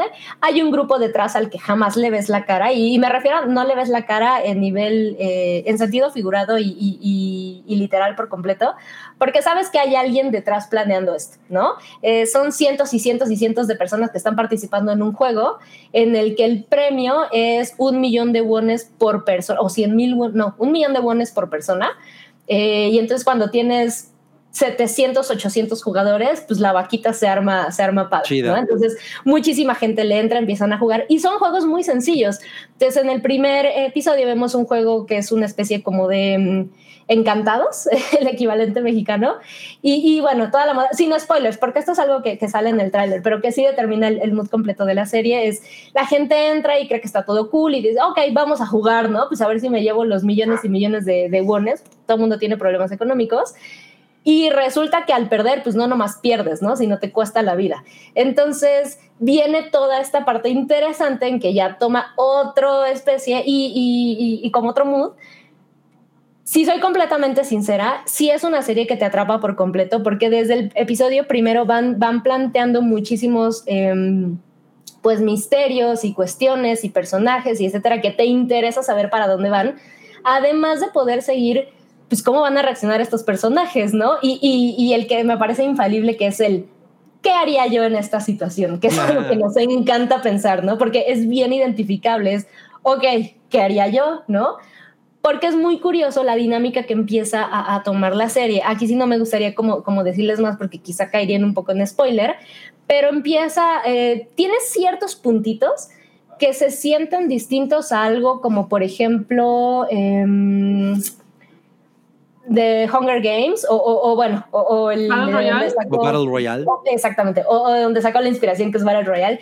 Tiene mucho, pero se siente, tiene, tiene un pequeño twist, tiene un pequeño twist a eso, en el que la gente se siente un poquito más propietaria de la situación en la que está, ¿me explico? No son conejillos de indias, no, no necesariamente son víctimas o están secuestrados, sino no hay una conciencia más. Exacto, hay como una cierta transparencia en todo esto, entonces se siente un poco más identificable porque hay alguna voluntad, ¿no? Y lo que está curioso eh, y está cagado de la serie es que episodio con episodio, pues por supuesto que va viendo juegos distintos. Supongo que si fueras coreano te la pasarías increíble diciendo, mira, están jugando tal, están jugando tal. Yo me acuerdo que mi abuelo me platicaba porque además son juegos que, que ellos dicen que datan de los 50, 60, incluso 70. Entonces son juegos muy clásicos y tradicionales coreanos. Y van jugando un juego por, por episodio pero cada vez, bueno, pues las tensiones van subiendo porque ya sabes que el perder no nomás es perder, sino además de que hay mucho dinero de por medio. Si pierdes, pues, de veras. Pierdes, ajá. Y te van contando conforme avanzan los episodios las historias de cada uno, ¿no? Entonces te vas involucrando, pues hay una mujer que tiene tal motivación y este hombre, pues ya lo conocemos porque es el protagonista y tiene una hija y tiene etcétera, etcétera. Está muy interesante eh, en el sentido de, está perfectamente hecha, para lo que saben que es. Es una serie, eh, sí, de Netflix, que soltaron todos los episodios a la vez y que tiene una especie de shock value. El nivel de producción está increíble, o sea, ahí sí tengo que, que, que, que reconocerle mucho, porque por mucho que puedo decir que no es una serie grandiosa, aunque la disfruté, la verdad es que la producción sí se siente muy superior, al menos a las últimas cinco cosas que yo he visto en Netflix sí se vale. ve muchísima producción y se siente crafty, o sea, no es exageración de CGI, es, se ve muy bonito, decidieron eh, llevarle un estilo que fuera visualmente atractivo y lo mantienen durante toda la temporada y eso creo que vale muchísimo la pena. Y, y son escenarios grandes, tienen dinero sí tiene la serie. Entonces, eso vale la pena.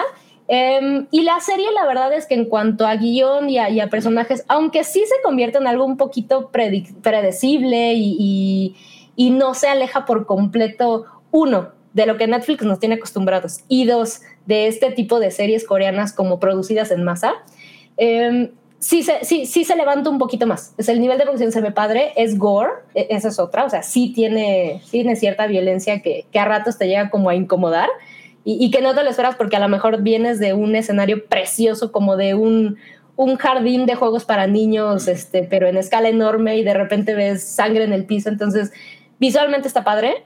Eh, les tengo que ser bien sincera, yo no entiendo por qué ha agarrado la fama que ha agarrado esta serie. No lo concibo, no lo entiendo porque está entretenida y está bien, pero veo muchísima gente diciendo que es lo mejor que han visto y que todo el mundo tiene que verla y que está padrísima no sé de dónde viene, no tengo idea, porque, porque pienso que alguien que pueda ser fan de este tipo de, de, productos coreanos, definitivamente no es la primera vez que lo ve, porque yo que no soy fan, pues no es la primera vez que veo algo así, y, y, y no, no, nos vayamos muy lejos, te estoy hablando de Netflix, de lo que yo consumo en Netflix, entonces no sé de dónde, de dónde viene esta, esta, esta, esta fascinación con la serie, pero definitivamente está genéticamente diseñada pues para hacer una serie que te maratones por completo y, que tenga cierto giro que por predecible o no, pues ahí te va a tener hasta, hasta terminar los, los episodios.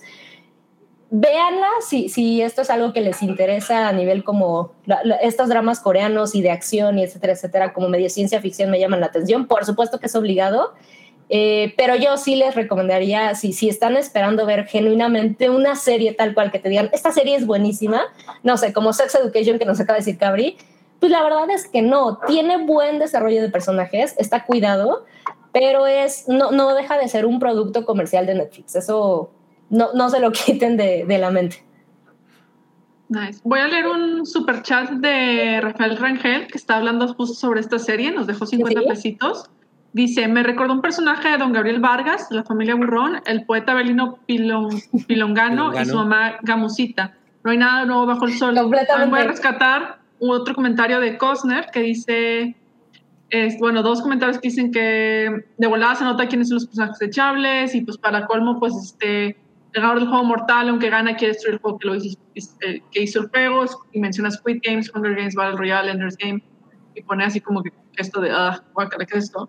Aquí yo voy a intervenir un poquito porque eh, algo que no, que no tomamos en cuenta, creo que al momento de estar así como haciendo estas traducciones y estos así como que tomar un producto que tuvo éxito acá y adaptarlo a la realidad este, este, norteamericana o lo que sea, es que, por ejemplo, en Japón, en Corea, en este, Hong Kong, en diferentes este, países asiáticos, hay una cultura eh, muy competitiva, académica y laboral, al- a, un a niveles impresionantes de gente que prefiere suicidarse a, Claro. a darse cuenta que, no le, va- que le van a dar la promoción a alguien más. Claro. Y los estudiantes también están esté súper agotados en niveles de burnout increíbles que nosotros apenas, de este lado del, del continente, muchos de nosotros apenas estamos dando cuenta de qué es el burnout, cuando por ejemplo Claro. Japón en- y en Corea pues ya llevan años de que eso no es nada, es así como que pan de- nuestro pan de cada día. Claro. Y este tipo de, de historias, de series, pues son para cierto punto criticar y refleja- reflejar eh, cuál es, o sea, de que, oye, pues es que esto es la realidad y, estamos, y lo queremos demostrar a través del arte y criticarlo de una u otra manera, que era por la razón por la cual Battle Royale fue, causó tanto impacto y por qué la estuvieron tratando de censurar tanto Sí. porque te plantea de que, oye, pues es que este contexto hipercompetitivo que pues todos los adultos damos por hecho, ahora lo vamos a aplicar en otro, eh, más o menos en un contexto similar, más mortal, pero con adolescentes de tercero de secundaria. Sí, o sea, es, es entonces- totalmente una analogía. O sea, es una Es una analogía se- específicamente exagerada, ¿no? Ajá, exagerada, pero ah, de acuerdo al contexto que ellos tienen. De la misma manera, por ejemplo, que este, así como los poderes radioactivos a Superman lo hacen superhéroe y a Godzilla lo hacen una criatura que destruye, pues se entienden diferentes por la manera en la que tanto Japón como Estados Unidos reaccionaron a Claro. la bomba nuclear. Entonces, sí, o sea, claro, y pues lo que tiene éxito allá, pues obviamente de este lado que no tienen, que prefieren de que irse por éxito probado, pues dicen, no, pues es que o sea, es- empiezan las réplicas y empiezan las este, copias adaptadas, tropicalizadas o con, no sé cuál sería el... el Como para- clonadas, ¿no? pues clonadas, hechas gringas, es- puestas en su melting soup para que, melting pot Claro. para ver que salga algo gringo Y, rebajadas incluso. rebajadas, muchísimo más rebajadas. Pero también habla, por ejemplo, que al final de cuentas, y aquí me voy a, voy a sacar este, el pañuelo rojillo de, de ciencias sociales, porque al final de cuentas, pues todos vivimos bajo el mismo sistema económico, bajo, o sea, la todo Occidente vive.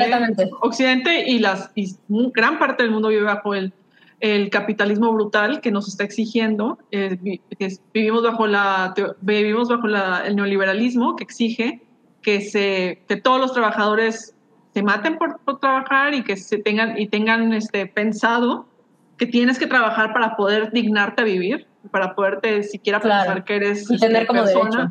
y tener derechos de cualquier cosa en lugar de pues simplemente oye pues existir es algo que algo que también que vi en Twitter el otro día de que alguien alguien puso una dinámica de ah es que cuál es tu cuál es tu dream job y alguien contestó pues es que yo no sueño con trabajar Claro. que- y yo o sea es algo que sí porque pues cuál es tu dream job y ya piensas no pues me gustaría ser escritora no pues me gustaría ser Claro. directora de cine así como que pensando en trabajo pero es- esa respuesta fue así, ok, pues yo tampoco sueño con trabajo, pero ¿por qué no Claro. estamos aceptando que pues nada más existimos para trabajar? Y también Sí, o por sea, eso el- está el- teniendo el- tanto el- impacto este tipo de series que ah, series Sí, y películas que hablan de que, oye, pues es que chécate en qué tipo de universo estamos viviendo en el que tenemos que explotarnos y buscar la manera de estar emprendiendo y de estar siendo de que sacar Sí, o sea, chingo de como, trabajo para como esa cosa de aspirar a trabajar, ¿no? O Ajá. sea, la, Sí, la no, aspiración claro. a, la aspiración a que el trabajo es la razón de vida. Porque eso es, eso es un poco la, la- a veces mucho la, a veces la filosofía de la gente que dice, güey, es que este güey ni trabaja, ¿no? O, o no, tienes que trabajar porque de esos, eso es lo que hace los adultos, eso es lo que te hace adulto. O sea, pero lo que te hace respetable. lo que te hace, ajá, es, es- y es como esta idea de, puta, sí, ser, ser un peón, ¿no? O sea, tener, aspirar a ser un peón es lo que realmente me da una identidad, una personalidad, un propósito de vida. Fíjate que. Perdón, termina. Sí, no, no, no. Pues eh, es que justo, digo, ya, ya para cerrar como este tema, justo rescatando lo que ustedes dos dicen, creo que sí es bien interesante saber que, uno, sí a estas alturas, creo que completamente como audiencia millennial, ya sea late o, o- o early millennial, sí hay, sí hay una situación muy, muy evidente de decir, ¿cómo estoy siendo esclavizado? ¿No? Porque hay una esclavitud moderna. O sea, la realidad es que sí ves a estas personas y te sientes identificado probablemente. O sea, por ejemplo, me, me imagino cómo pudo haber tenido éxito estos en Estados Unidos, a pesar de que se sienten muy, muy ajenos a, a la, a la cultura coreana, porque ellos sí son completamente, parece, este, eh, ¿cómo se llama? Alérgicos a esta cultura y parece son completamente occidente y ellos son rarísimos. Pero la realidad es que ves esta parte como de esta, estas personas que salen de estudiar y que salen endeudadísimos por sus préstamos este, Estudiantiles. eh, escolares, exacto, sí. estudiantiles. Y, y, y cómo viven. Y que en realidad tú tienes 25 años y sientes que el mundo ya se te viene encima porque no tienes cómo pagar tus deudas. O sea, ves a tus papás y dices, jamás podría yo adquirir una propiedad, ¿no? Y eso pasa en Estados Unidos, en México y en Chile y en Argentina. Entonces creo que eso es parte del éxito. Y justo, o sea, espero que no sea un spoiler, pero la realidad es que hay dos cosas de rescatar de, de cómo está escrito el guion. La primera es, por primera vez, al menos de los productos que yo he visto, este no está basado ni en un manga, ni en un cómic, ni en un nada. Este es alguien que se dedicó a escribir el guion, que se echó como cuatro o cinco años escribiendo el guion, definitivamente inspirado por este boom de, de pues de coming of age y un poquito de toda esta literatura young adult, etcétera, etcétera, y, y de este Claro. boom, por supuesto, de, de la invasión coreana. Entonces, él sí se basa un poco en eso, pero la realidad es que creo que si algo podemos rescatar es que como no está basada en un manga ni no está basada en nada, sino es un guion que se escribió directamente para la tele, se siente un poquito más eh, congruente Fresco. con lo que estamos viendo. Exacto, no nomás es una Sí, adaptación. no, y, no es- y no está pisoteando el material original, ¿no? Que para- Exactamente. Para, mucha gente, obviamente, sería una pinche desgracia, porque pues, es Sí, y muy tú eso. fácil que eso pase. por mucho que estuviera bien adaptado, creo que no se compara para nada de hacer una adaptación que decir, voy a escribir un personaje de 0 a 100 y pues su arco tiene más congruencia, ¿no? No me está amarrando de nada, ni si segunda temporada o si el manga tiene tres volúmenes y yo, etcétera, etcétera. Entonces creo que eso es una ventaja porque se siente un poquito más congruente y como más redondito.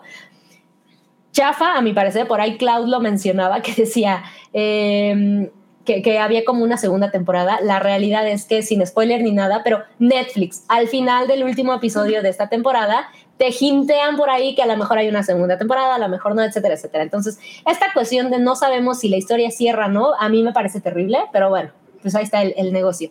Y, y, y, sí, la otra es que el arco que van tomando ciertos personajes, la realidad es que se convierte súper identificable porque hay de todo, ¿no? O sea, tienes este protagonista que tiene el tema de la hija y luego te cuentan un poquito más de por qué llegó a donde llegó y entonces ya no nada más dices, qué nefasto este tipo que manda a la mamá a trabajar, ¿no? Sino hay una historia que trae detrás, entonces sientes un poquito más de empatía. Y luego tienes otros personajes en donde, digo, no más por, mencionar, pero como comentaba Oralia, es el qué expectativas tiene de mí la sociedad. Y deja tú la sociedad, mi mamá, ¿no? Porque además coreana, entonces, ¿qué expectativas tiene mi mamá? Y entonces, a lo que puede llegar una persona, pues que realmente no puede tener, puede no tener problemas o algo que nosotros consideramos problema, pero para llegar a cumplir ciertas expectativas o qué se te espera de la sociedad, y entonces los ves en esta situación en la que te estás jugando la vida, ¿no? Por dinero, te estás jugando la vida por dinero, pero la gente se está jugando la vida. Y, y estas motivaciones que van desde estoy enfermo, o debo mucho dinero, o soy adicto, o tengo una hija, o alguien que es el nomás tengo que estar a la altura de mi familia y como no lo he logrado, pues me voy a meter en este concurso a ver si lo logro. Sí creo que es algo, sí definitivamente muy muy asiático, porque sí, pero que ya nos resulta bien identificable acá con, con estos temas de trabajo. Entonces, supongo que ahí viene un poquito esa, e, esa fijación con esto, más el boom coreano y, y demás. Se las recomiendo en el sentido de visualmente está muy padre. Eh, es un producto completamente Netflix. Si le tienen paciencia, pues adelante, maratónensela y, no creo que se la pasen terrible. Pero, pero, sí les debo decir, a, a, a, aunque me vayan a linchar o haya gente que, que, no es un gran producto. O sea, la realidad es que es un producto que se siente comercial. Pero está, está entretenido. La verdad es que sí, sí, sí me llama la atención. Yo probablemente no regresaré una segunda temporada porque creo que lo que ya vi está perfecto. Eh, eso, eso, es importante. A mí eso Totalmente. me, me que me pasó con Lupin. ¿Con qué? Con Lupin, con la de la. Ah, la híjole, ahí bueno, no, cero. O sea, dije, güey, cuando acabó dije, no, no voy a ver. Ah, mira, yo creo que son equivalentes, Cabri. Es el, no me la pasé mal, estuvo cool y demás. Hay gente a la que se la recomendaría, hay gente a la que no. Yo ya no regresaría, ¿no? Lo que vi estuvo bien. Entonces, me parece curioso el, el, el, la, el mame que ha habido alrededor de la serie. Sí, porque sí se ha hecho enorme. Mucho. Pero de las series al menos que ha hecho Netflix, no las he visto todas, pero de las que yo me he topado de, de este tipo de producciones, sí se ve mucho mejor que las demás. Entonces eso vale la pena. Visualmente está bien padre el diseño de, de producción y coreano 100%. Son unos chetos con coca. No, no del todo, porque, porque no, son, eh, son unos pukis con, con refresco. No, es, es, es, es un rico banchan, porque Ándale. sí, variado. A mí me gusta el, el huevito, el pastel de huevito, es mi banchan favorito. obvio, obvio. Con, con su kimchi. Mm.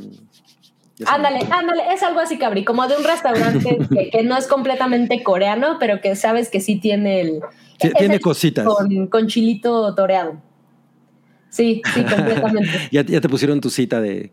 No entiendo el mame por Squid Game Sam 2021. es que de verdad que no lo entiendo. No entiendo el, el, el, el furor tan grande que ha habido. Sí está padre, pero no sé, no lo entiendo. O sea, creo que la gente que es muy fan de las cosas que vienen de, de Corea, definitivamente no es su primer acercamiento con esto. Y, y Pero a lo mejor justo es, es más bien por la gente que no, que no lo es, ¿no?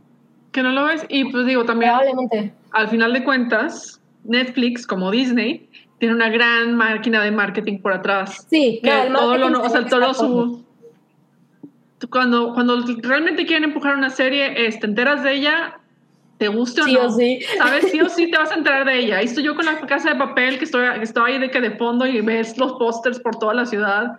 Me vale, Pero, o sea, pero no hay un visto. poco de, de, de cosa orgánica, ¿no? O sea, Ajá. la verdad es que sí, sí se siente que hay gente Como a la que le surgió-. Sí, yo, o sea, yo también lo he sentido así, ¿eh?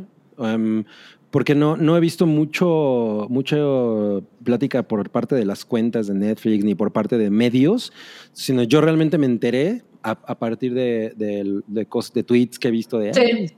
O incluso creo que la semana pasada, en el, aquí en el mismo hype, nos, pus- nos pusieron, ya vieron el juego del calamar, ya vieron el juego del calamar. Entonces yo como que me quedé, ¿qué es eso? Hasta pensé que era un chiste. Como que dije, algo- no estoy entendiendo el chiste. Ajá, sí, exacto. Pero bueno. Sí. Pues bueno, pa- para quien le guste, adelante. eh, es un mame, creo que un poquito desproporcionado. Sam 2021. Bueno. Dos mil- sí, sí, Y tenemos otro super chat de Cloud. ¡Eh, Clau! Eh. Que nos deja 20 pesitos y dice, ¿qué les parecieron los dos episodios de Foundation? Yo no la he visto, así es que No lo he visto. voy por una copa. de- Híjole, Clau, te falló de, de podcast. Sí, creo que te equivocaste porque mal. sí, ese es, ese es Rui. Sí. Yo, yo, yo no, es que yo no tengo Apple TV, entonces no he visto nada de eso, no he visto Ted Lasso, no he visto, o sea, y si estoy interesado, no es que no esté interesado, pero A, ya comenté que mi Xbox valió madres y mi Xbox era mi, es mi centro de entretenimiento, entonces tengo que Uf. arreglarlo. No voy a comprar otro pinche Xbox. No. Y, ajá, y B, tampoco estoy en el mood de tener todas las cuentas de- del mundo, ¿no? O sea, la neta es que ahorita estoy muy cool con Netflix y, y, bueno, lo que tengo. Este, así es que ni modo, Clau, te Te la guardamos ese para. Clau. Pero, pero para sí, ya puedes preguntar el jueves y seguro, seguro Rui te, Rui con te- mucho gusto. De terapa. Dicen tera- puro Android, aquí está el mío. Sí, caray, miren. Con calaverita y todo. Yo estoy, yo estoy en una- un iPhone. Ay, Este, ok. Bueno, pero además el mío tiene cinco años, güey. Este, Pasamos a la siguiente sección. Por este, favor. ok, bien, venga, venga. Vamos. Sí, ya hablamos de Sex Education, Juan. Híjolas, este.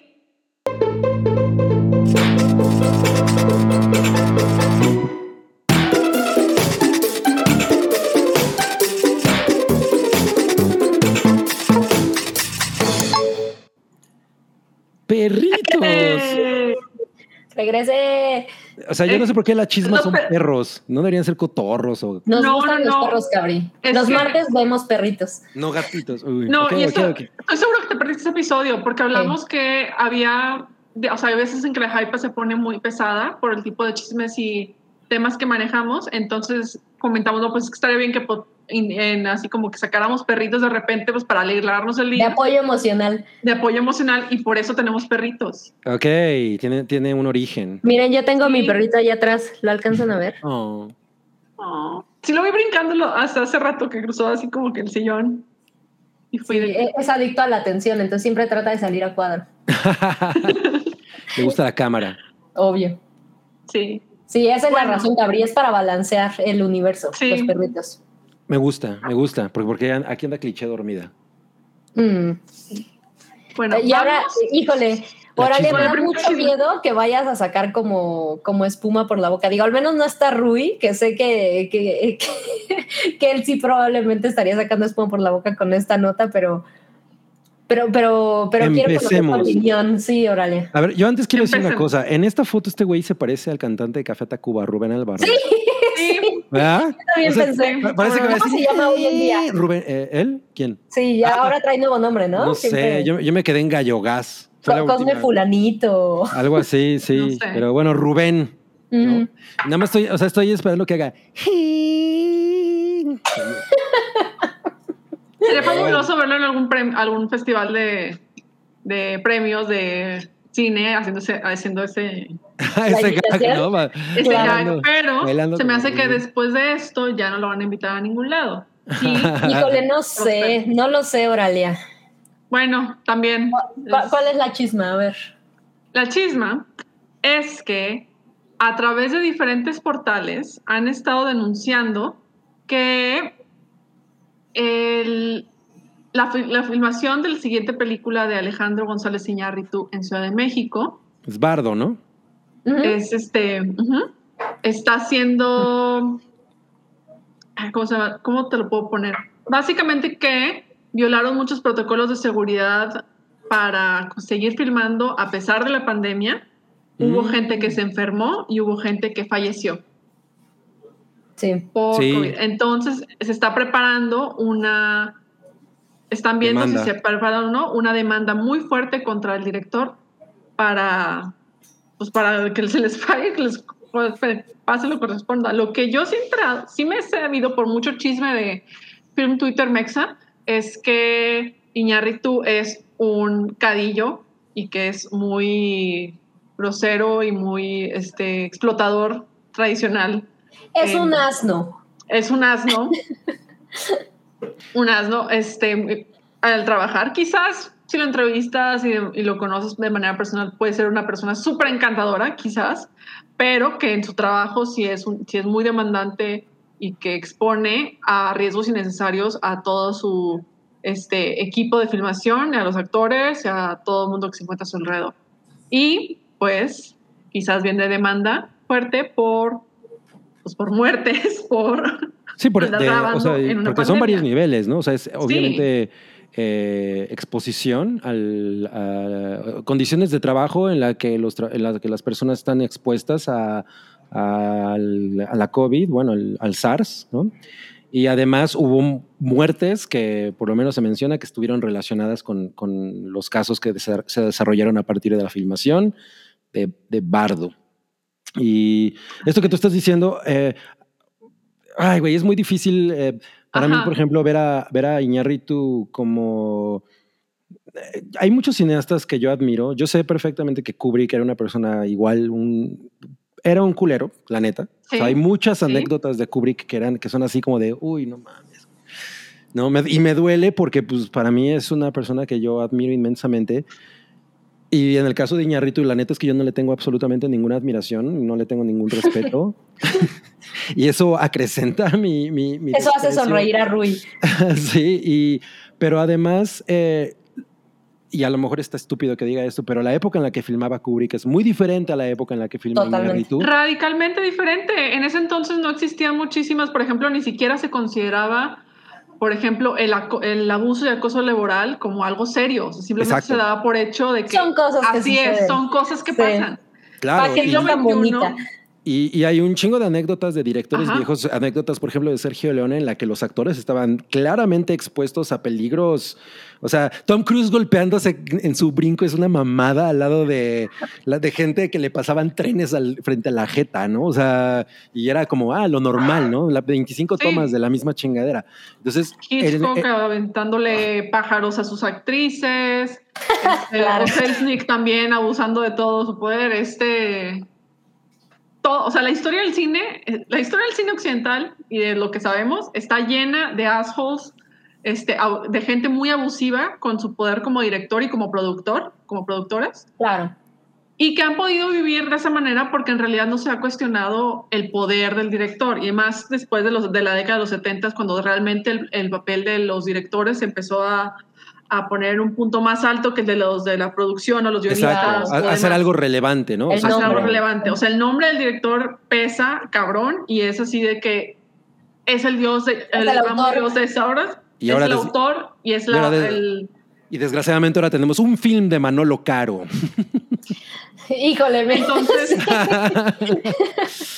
y, y- ajá, pero, pero aún- entonces Christopher Nolan, Pero, no nos vayamos gracias. Pero Sí. también, o sea, desde eh, la desde 2015 que comenzaron las este que empezaron a salir todos los trapos sucios a través del Me Too y después con otro tipo de este, Sí. movilizaciones y ahora también con la con una este huelga que están haciendo muchísimos, muchísimos trabajadores de todos los niveles en Hollywood. Se está tratando de cambiar esta cultura de trabajo donde el director pueda ser un asshole y pueda ser súper abusivo y violento con todos sus con todos sus trabajadores. Al final de cuentas, pues es un trabajo colaborativo y pues tiene que Claro. tomar en cuenta tratar de crear el ambiente más No, y deja posible tú eso, Oralia. y más O sea, al día de hoy, o sea, perdón, perdón, pero paréntesis, o sea, el tema como de, de ciertas eh, cuestiones que sucedían en el cine que ni siquiera creo que, que tienen que ver con el director o la producción, o sea, que el mismo actor o demás es el, estamos comprometidos con nuestro cine, ¿no? O sea, ni siquiera tenemos que irnos como, como tan lejos a una, a una cuestión como de explotación, sino justo hace poquito que murió eh, Nino Castelnuovo, pues en realidad e- este, este tipo de- de de stunts que él hacía, no nos vayamos lejos, Jackie Chan, ¿no? O sea, la verdad es que También. tenemos muchas historias de Jackie Chan en el que es, oh, me destrocé las manos por aventarme de la cosa esta de los focos y me explotaron. Es como de, ahorita lo ves dices, qué cagado, ¿no? Ah, son héroes. O, o- o como decía Cabri, hoy en día ver a, a Tom Cruise rompiéndose el tobillo por brincar algo, sí les da como a nivel público un, un, un escaloncito más, ¿no? Decir, Claro, están súper comprometidos con el comprometido. arte. Es no, Christian Bale exacto. Y bajando creo que se y subiendo de romantiza un peso. poquitín, sí. Ajá, va subiendo y bajando de peso a lo pendejo cada Claro. seis meses. O sea, eso es súper peligroso. Está comprometidísimo. Ajá, pero eso ya es. Estoy comprometido. Es DiCaprio dejándose morir de frío, casi muriéndose de hipotermia. Sí, para pero la realidad es que sí creo, digo, definitivamente estoy segura que es una cuestión completamente subjetiva, pero, pero el, el- el tema del cine, digo, no sé si estén de acuerdo conmigo, pero, pero es una cuestión bien, es un híbrido que la verdad es que a mi parecer es el único de su tipo, porque combina un arte con una cuestión completamente comercial, o sea, está muy cañón ujú. cómo conviven estas dos cosas de forma bestial, porque los dos pesan un montón y conviven en uno solo y entonces tienes a la gente muy comprometida con su papel, un Daniel Day-Lewis que se puede retirar a los 40 y bla y decir, ya no, porque fue tan intenso lo que hice que ya no doy más. Y, y entonces está como un poco romantizado y la verdad es que, no sé, o sea, yo me siento un poco confundida. Definitivamente creo que jamás nadie tendría el derecho o, el deber o, la justificación de tratar a su equipo como mierda porque por, por el arte, definitivamente no. Pero estos artistas que también deciden el, el, pues ir un poco más, un paso más, como dices, subir de peso y exponerse físicamente a ciertas cosas por el amor al arte, pues la verdad es que sigue perpetuando que tengamos directores como Iñárritu que se sienten Claro. completamente justificados a la hora de decir, no se iba a morir Leonardo DiCaprio, no pasa nada, fue Claro. una pequeña neumonía, ¿no? O sea, Pa- es para, muy mí una raro. cosa, para mí una cosa que es importante en este caso, en este en especial, es que Iñárritu de hecho es famoso por ser una persona intolerante. O sea, claro. Iñárritu, a Iñárritu se le considera de justo lo que decían hace rato de los tres amigos, el, pues el más... eh, El de- inmamable. de, cara- el de carácter, ¿no? Él es el que Sí. tiene. Aunque sabemos que también eh, Cuarón tiene sus, sus cuestiones, ¿no? Pero Iñárritu es parte de su, de su persona, es parte del personaje. De su personaje. Claro. ¿no? Y toda y en todas sus y yo le he visto entrevistas y las hemos visto y lo, los hemos lo hemos discutido aquí donde dice cosas y hace cosas que son como de güey este güey es un inmamable y la neta yo no entiendo cómo alguien no le ha puesto un vergazo en la cara o sea porque creo que hasta alguien le pegó no el, em, en The Revenant em, Creo que Se alguien peleó con Tom Hardy. ah Se claro peleó con Tom ¿no? Hardy. O sea, pero sí es un güey que lo ves y dices, estoy seguro que hay alguien que le quiere romper la madre en, en- en la filmación, ¿no? Eh, y, y eso es lo que no está chido, porque él, él expresa eso. ¿Por qué Guillermo del Toro no tiene esa fama? O Steven Spielberg, güey. O sea, Claro. ya quisiera ser la mitad de lo que ha sido pinche Steven Spielberg. Y me imagino que Steven Spielberg ha de tener sus momentos de ser un, un güey dominante en, la, en una producción, Claro. pero yo no conozco escándalos de este, de este calibre, ¿no? O Pero ¿Sabes qué, Cabri? Eh, eh, eh, la comunidad sionista cubre estas cosas. a ver, No, deja nos va a decir Orale. Ahí es donde dices, oye, ¿por qué no ha habido ese tipo de escándalos en las producciones con directoras? ¿Por qué no pasa Sí. este Ah, tipo por de cosas por con Sofía ejemplo. Coppola, con Jane Campion, con Lee y jamás. Nadie, no hay quejas. Es más, todas las actrices, todos los actores que piensan, no, pues que está bien relajado, o sea, está bien tranquilo. ¿Saben qué? está- Masculinidad tóxica. Sí, con, con esta, simplemente eh, eh, hablando de alguien que se dedica a hacer cine de acción con esta, ay güey, ¿cómo se me fue? Se llama yo la. Con la que hizo The Hurt Locker, este, Catherine Catherine Bigelow. Bigelow. Catherine Catherine Bigelow, Bigelow. ¿no? Que, que ella tiene Claro. eh, películas de- Complicadas. Ajá, violentas, veloces, de, de- de- escenas, explosiones, todo ese tipo de cosas. Nadie habla de esa manera de ella, ¿no? Y, no, y su fama no es, es que es una cabrona y ese es su carácter, porque así es como le saca el temple a, a- así es como se hacen las obras de arte. Eso pues, no, no, no debería ser. tiene dos de las películas más cabronas y oscuras, densas que han salido en este siglo, We Need to Talk About Kevin y Ah, este, mames, I'm Not Here Anymore. hermosa. Este, y con este Joaquín Phoenix, Joaquín Phoenix, sí. Claro. y no. La película no- que es The Joker antes de The Joker. Exacto, sí, sí, sí. Sí, exacto. Esa Joker, película está súper Joker. cabrona, súper densa, y dirías de que, güey, o sea, si, si lo hubiera dirigido un vato, hubiera, todo el mundo hubiera sacado de que no, es que estuvo súper impresionante, y pues fue y historias de, de abuso horribles, pues probablemente, pero nadie tiene nada que decir de eso. Y entonces ahí es donde dices, oye, ¿por qué? Si estamos viendo que este tipo de cine puede hacerse sin problemas, con, tomando en cuenta el cuidado de los actores, que no se abuse de, de, de nadie, el crew, ¿por qué hay gente que hace eso? O sea, ¿por qué, Claro, se, por qué pero- se ponen con esos moños para... Pero recuerda, Oralia y, y- y gente que nos está escuchando, recuerden que cuando un hombre se comporta así, es ambicioso y le gusta el éxito. Cuando una mujer se comporta así, Está es una perra y está loca. loca, sí. está loca, sí, cierto. Oigan, tenemos Ahora algunas opiniones de, de gente que, que añade el tema. Eh, Ricardo de esa Mejía dice que le tocó topar la producción sobre 5 de mayo en el centro histórico, Mm. casi todo sin cubrebocas y claro, sin sana distancia. Mm. Obvio. Pero mira, ya es lo de menos. O sea, la realidad es que la- a- a- hay una cuenta en Twitter que, que- que yo de repente sigo y que, que es como una cuenta muy pequeñita, pero que se llama Producciones Terror, algo así.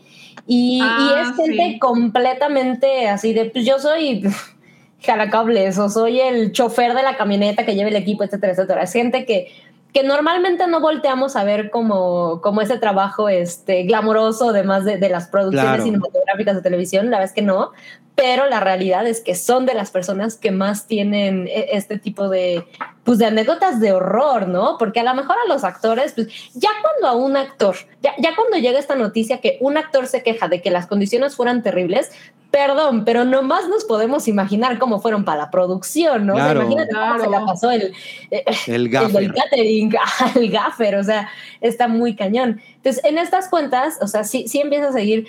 Deja tú, eh, sí, la producción de Iñárritu ha generado muchísimo ruido, pero cuando te das cuenta de cómo se trabaja en México, es una constante, o sea, está muy cañón, los horarios en los que trabajan, las jornadas que se echan, las prestaciones que les dan, porque aparentemente en México sigue habiendo esta... ¿Prestaciones? exactamente, prestaciones. ¿no? y te va a pagar la mitad por aquí y la mitad por fuera, porque pues así, ¿no? Entonces, sí, no, está, está, está terrible. Entonces, pues la verdad es que yo a nivel completamente personal, pero sí siento que, que un creador, y, y creo que es un poco ya sea que lo pongan en práctica o no, que, esa es una conversación completamente distinta, pero cuando alcanzas una posición como la que han alcanzado esta, eh, la, la triada...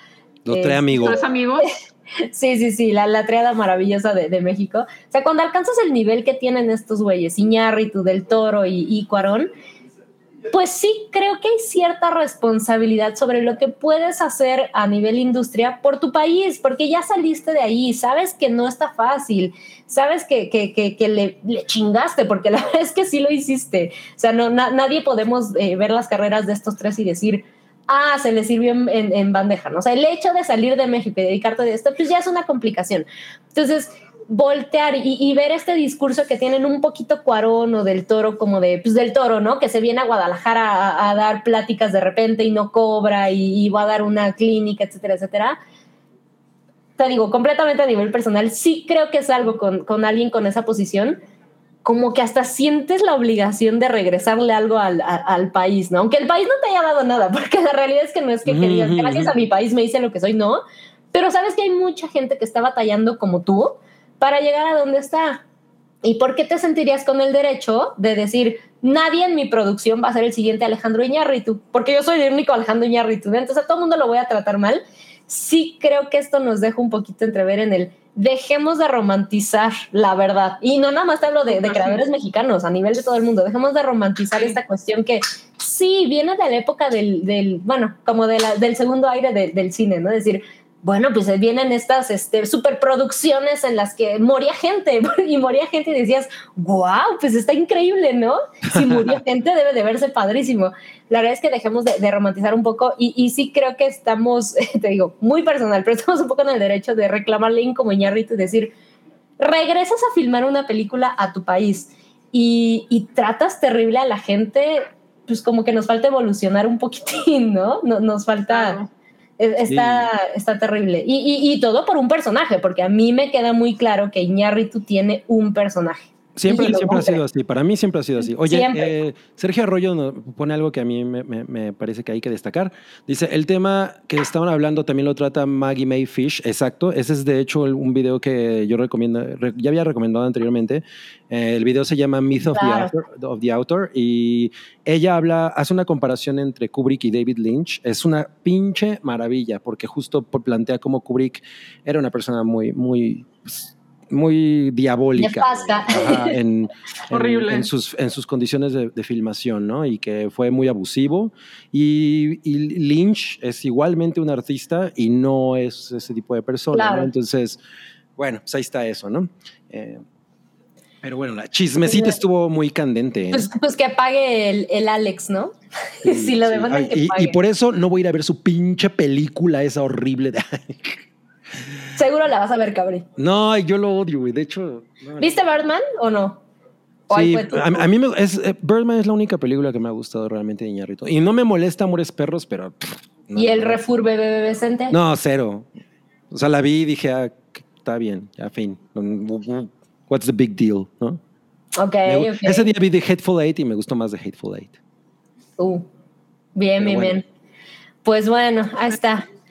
No, pues no, se aligeran los temas con el otro. No se aligeran, güey. El que viene está cabrón. Sí. Está más chingón. Oye, sí es cierto. Mira, Cosner nos dejó 20 pesos. Muchas gracias. Y dice: Fact, el hype necesita peluches. Eh, fact, hype necesita peluches para igualar a la hype.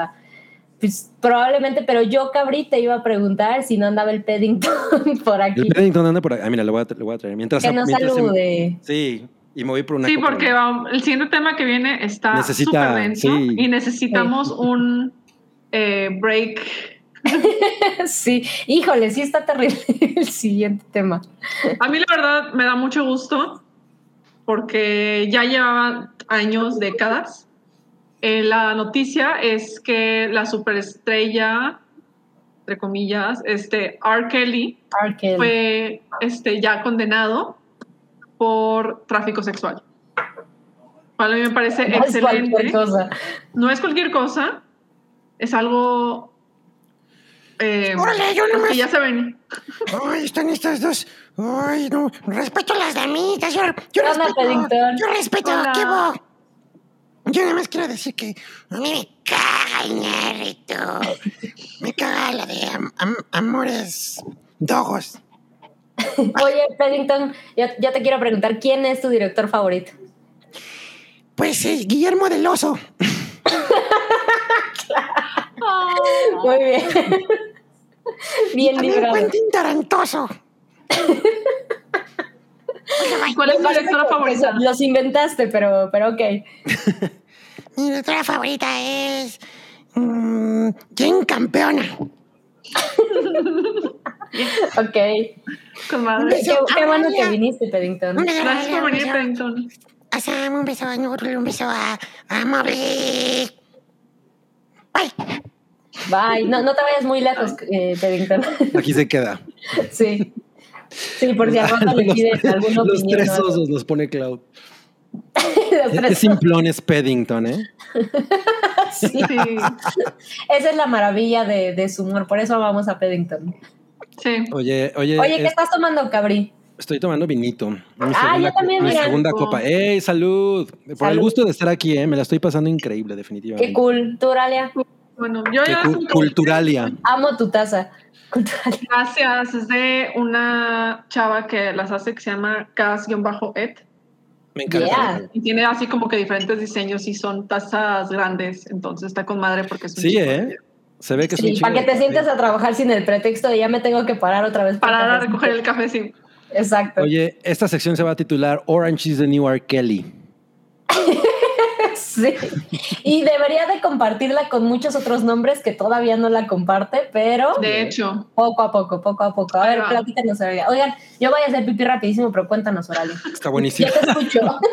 Me gusta, me gusta la advertencia. Sí, voy a hacer pipí, pero le voy a poner, le voy a silenciar el micrófono, no se preocupe. No, no va a hacer un ruido. gracias, gracias. Bueno, la cuestión es que este cantante de R&B que era súper popular en los noventas, eh, pues fue ya condenado por tráfico sexual después de años, décadas de que hubo mucha protesta. Declaraciones. declaraciones, protestas, demandas en su contra. Eh, y pues es que pues es que ya se sabía, o sea, por ejemplo, se casó con la cantante Alia cuando ella tenía 15 años, o sea, Y falsificó siempre- documentos para falsificó para- para- documentos para poderse casar con ella. Este, buscaba, buscaba activamente a chavas que estuvieran en situaciones vulnerables para incluirlas a su crew. Y luego, pues para salir de, salir de ahí, pues eh, las chavas o era de que o con un este, contrato fuerte para que no hablaras o dejarlas así de que Sí, por era supuesto. por suerte. eh, Y, y lo que está fatal así es como que, bueno, nosotros lo vemos de fuera y es, o sea, por ejemplo, yo todo lo que he conocido de este cantante, pues ha sido por, por las demandas y porque estoy al pendiente de todo tipo de, de pues de, de movimientos este, feministas y de movimientos de, de defensa de, de, de víctimas de abuso este, sexual. Y, pero pues también hay muchísima gente en Estados Unidos que está ahorita diciendo, oye, es que a R. Kelly, ¿por qué lo mandan? ¿Por qué lo condenan? ¿Para qué? O sea, esto no tiene sentido y vale más su música que y su arte que pues el hecho de que todo lo que hizo, pues viene parte de esta de lo que estamos platicando ahorita de que a los artistas se les justifica todo tipo de acciones culeras, nada más porque pues, lo que hacen es positivo. Claro, y, lo en que el, hacen es arte. En el caso de R. Kelly, eh, por ejemplo, a diferencia de lo que estábamos hablando con Iñárritu, es que todas estas cosas que él, de las que él, por las que ahorita él ya ha estado siendo, eh, siendo encontrado culpable, porque de- este caso está desarrollándose en Nueva York y creo que todavía tiene otro en Chicago. Por lo menos de las 14 acusaciones, creo que 12 se han comprobado. Hay dos que no se comprobaron. Pero justo como tú decías, tiene mucho tiempo, pero además estos casos no tienen nada que ver con, o sea, no son casos que, de abuso en, durante grabaciones ni nada. Esto Ajá. es una red. De hecho, por eso está como acusado por crimen organizado, Tráfico. porque es toda una red eh, que eh, de manera sistemática se encargó de reclutar mujeres para eh, explotarlas sexualmente, para abusar de ellas, para intimidarlas, para eh, justo eh, amenazarlas, todo ese tipo de cosas. Hay un video que, que alguien me subió el otro hace como dos días en Twitter que yo nunca había visto de R. Kelly en un concierto en Etiopía cantando. Eso es, o sea, no mames, eso me supera por, por todo. Yo nunca había visto eso. El güey está en un, en un concierto en Etiopía cantando algo así como, si tú tienes tu pasaporte y todas tus vacunas, R. Kelly te puede llevar a América. Y todo su coro, América, todas tus vacunas y tienes tu pasaporte. Chica, vente con Rob a América. No mames, eso en vivo. O sea, el güey reclutando mujeres en vivo. Está, o sea, eso sí, creo que supera cualquier idea perversa que pueda escribir quien quieras, güey. Eso está muy cabrón. Es, está en video. Entonces, ¿cómo es posible que no, que no haya habido un, una, pues una justicia antes? O sea, ya, ya se le había acusado de pornografía infantil, eh, no me acuerdo si en 2016, Sí. y salió y, eh, pues completamente ileso, ¿no? De eso. Ahora sí, como lo que estamos diciendo el otro día de lo de Alex Sintek, el güey salió ileso. Ahorita Sí, el güey. Súper ileso. El güey es un Sale meme. súper ileso. ¿No? Sí. Pero eso es todo. Alex Sintek es un meme, pero. Sí, súper consecuencia es que nos burlemos de él. Exacto, fin, Ajá. ¿no? Y que, te, y, que te y que te responda buena onda. Bueno, pues es, es porque tú no me entiendes, ¿no? Bueno, pero a este güey, no mames, este güey. Y, y, y la neta es que todas las, muchas de las entrevistas, porque yo no estaba muy enterado realmente del caso de R. Kelly, nada más sabía que había acusaciones y todo, pero no estaba como muy metido, pero me he estado como metiendo un poco más. Porque pues además el güey a mí siempre me pareció un cantante chafa. Yo no entiendo la fascinación por I believe I can fly. Es medio No one hit wonder, ¿no? mames, güey, sí, es terrible. Super No, One pero, Hit Wonder. pero en realidad sí tiene un chingo de cosas y el güey sí le produjo entero el disco más exitoso a Lía y bla, y bla, bla, ¿no? Pero toda Ay, este, ya. es- ajá, o sea, todo este pedo de, de acusaciones en realidad es una cosa muy pinche perversa y muy sistemática porque todas las personas a las que se han entrevistado que tienen que ver con el caso, puta, están... Hay, hay una mujer que no me acuerdo cuál exactamente es su papel, pero ti- tiene algo que ver como con... La, es como PR, ¿no? Y, su, y, su- y lo- y ella no dice en ningún momento, no, R. Kelly no hizo nada y me consta que el güey es un cabrón íntegro. No, el güey dice, la vieja dice, yo, pues, yo no me quería enterar más allá. O sea, lo que pasa en su cuarto, pues es lo que pasa en su cuarto, ¿no? Es su vida, no mames, güey. Aplicó un Tarantino. Totalmente. Un Eso es básicamente decir que el güey, es, que sabías perfectamente que el güey estaba haciendo algo que no estaba chingón y lo, y lo que tú estás tratando simplemente es de salvar tu pellejo. Pero, Claro. pero ahí definitivamente hay, hay un...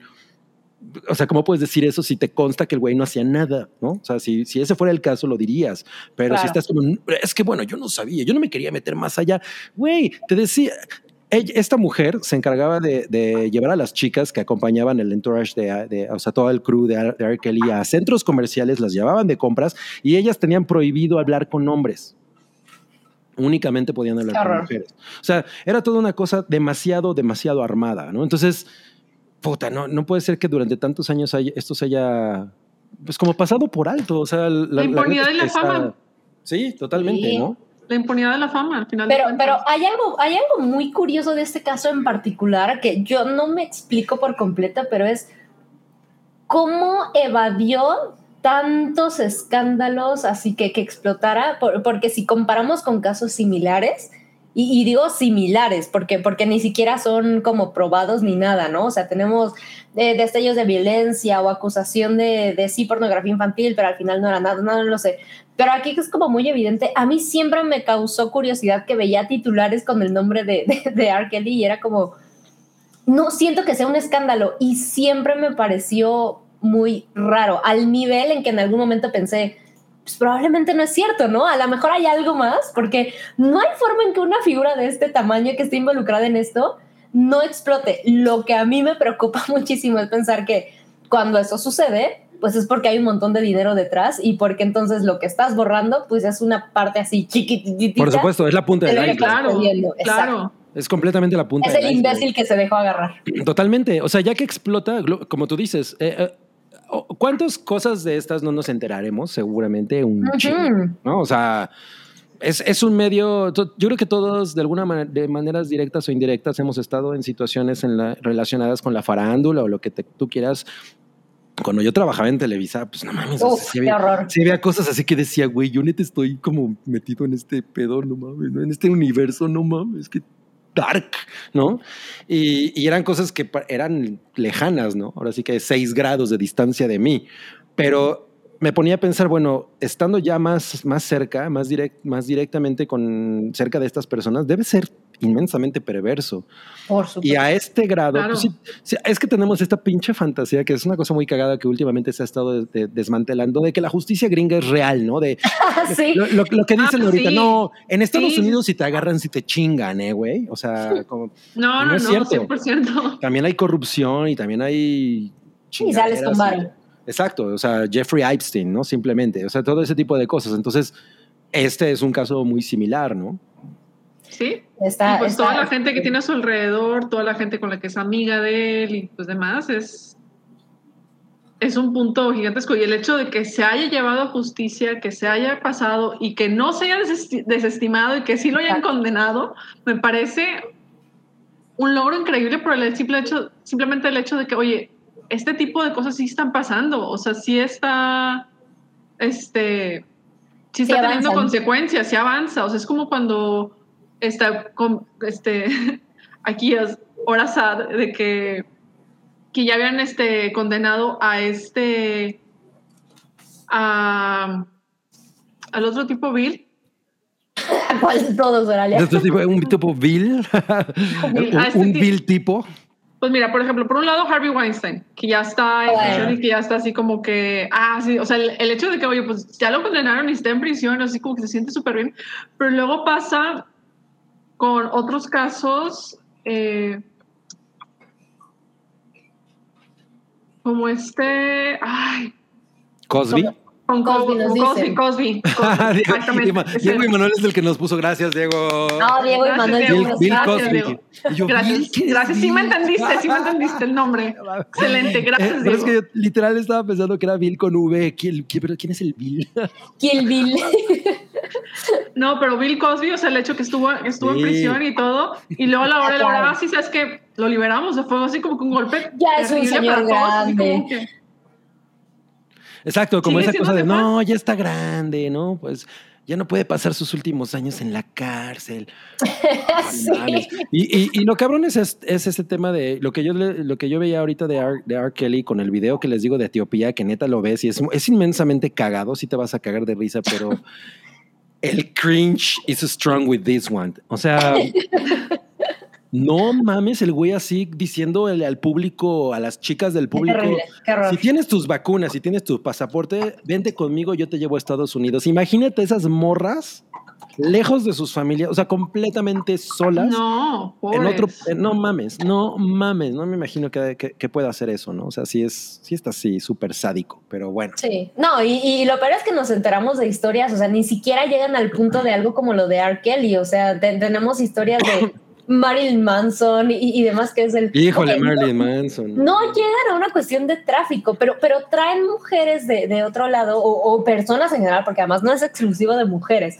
Y, Sí. y- y es el, pues son una mercancía, ¿no? Y tengo fama, tengo tal, tal. O sea, la realidad es que estos casos, personalmente otra vez, pero más allá de decir, ok, qué bueno que ya, que ya está volteando la justicia a, a todo esto y agarrar este tipo de... Porque antes la realidad es que sí existía como un entendido mundial de decir, pues las celebridades no pisan la cárcel, ¿no? No hay forma. Claro, o sea, claro. no, no, no vas Los a súper ese ricos. Exactamente, celebridades y dinero, etcétera.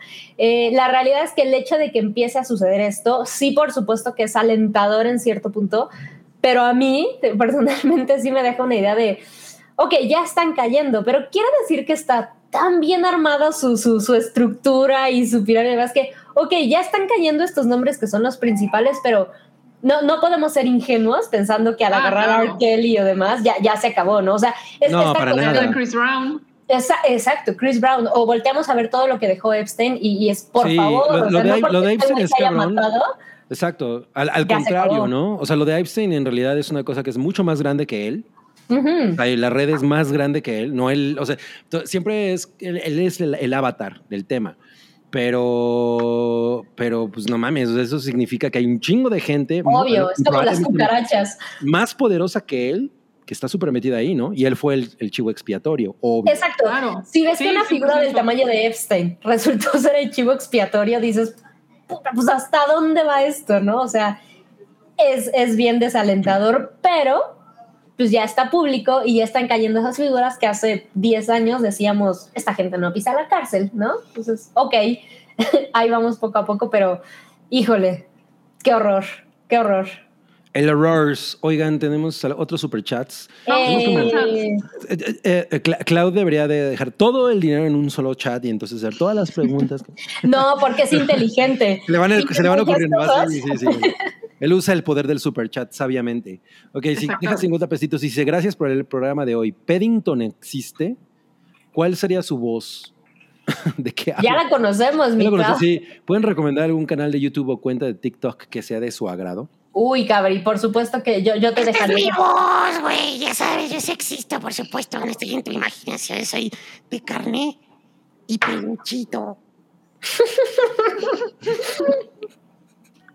Bueno, y el canal de YouTube. No, pues ustedes primero. Mm, Híjole, yo ya recomendé la vez pasada y no sé, a ver, Oralia. No sé, es que, por ejemplo, TikTok no me animo, tengo cuenta, no me animo a usarlo y estar a de que hay horas, porque ya que es un vacío de que te va a atrapar por, por horas. Me gusta mucho la cuenta de Shadani, pero ella está en Instagram. Es una morra, es una chava que es cantante y que lleva así como que un estilo de vida así como que muy extravagante. O sea, no es así como que no es millonaria ni nada, pero es así como que estilo de vida extravagante este, a nivel de glam, o sea, de, en cuanto a glamour y todo, de producción. Eh, y ven, creo que en Montreal, algo así, entonces también está interesante así como que la dinámica que tiene con su marido y con su gato y así. Chido. Ah, eso está chido. Yo, yo debo decir que hay una cuenta de TikTok. Yo no tengo TikTok, pero como, como buen late millennial, no, early millennial, pues veo TikTok en Twitter y en otras plataformas. Se los debo, les prometo que les investigo, si no antes de que acabe el, el programa les digo, pero hay una cuenta de TikTok de un, de un chico que es egresado del poli que te enseña de historia y la verdad es que enseña de historia Ah, Ah, muy visto. cagada. Sí. y es, es muy divertido porque además no nada más se, se enfoca en historia de México, sino te, te- se enfoca en historia puta, desde así eh, Mesopotamia y demás, y te va contando como ciertos eventos. Ya sé que suena cliché, pero con cierto humor y, y como además de perspectiva, porque es el, Como el hype. es como el hype, te informa y te divierte. no, te cuenta como decía de perspectiva, entonces hace unas cuestiones en TikTok que, que solo en TikTok se presta para hacer eso y entonces Sí. eh, hace como ciertos personajes, pero el personaje es el país. Y entonces, la verdad es que es una forma muy divertida de, de enterarte de ciertos temas históricos, de, de historia universal. Y eh, pues son videitos de TikTok, o sea, son cortititos. le pone la cara del annoying orange al país. Ah, Totalmente, ándale, ándale, la, la Sí, naranja sí. molesta, sí, sí, sí, es la técnica de la naranja molesta con el mapita, Eh, pero, pero justo hace poquito me topé, o sea, yo la verdad es que es algo que iniciada la pandemia, pues le empecé a entrar mucho, ya saben, todo el mundo volcamos a TikTok probablemente por ahí de abril a junio del 2020, entonces ahí me lo empecé a topar y hace poquito vi que el poli, porque él es egresado del poli, le hizo una especie como Claro. de homenaje. Dijo, mención, "Ay, ¿no? Sí, sí, Ajá. sí, qué padre nuestros egresados que se dedican a la difusión, etcétera, etcétera. Y la verdad es que yo soy muy partidaria de decir, si tenemos gente local, porque qué más local que ser egresado del poli, que están estudiando y demás y que di- difunden cosas de una forma además bien accesible, pues apoyémoslo. No tengo el nombre ahorita en la mano. Dice, también dice Agni Martínez que se llama Historia para Tontos. Dice, Ah, historia para tontos, exacto. Sí. Y justo. También, también es, es un arte completo. O sea, la, una cosa, por ejemplo, es ser muy bueno en tu carrera y otra cosa es saber, por ejemplo, difundir y hacer este. Y estar, dando, estar compartiendo la información de manera accesible, de manera que cualquiera pueda entender lo que se está hablando. Es algo que, por ejemplo, hace.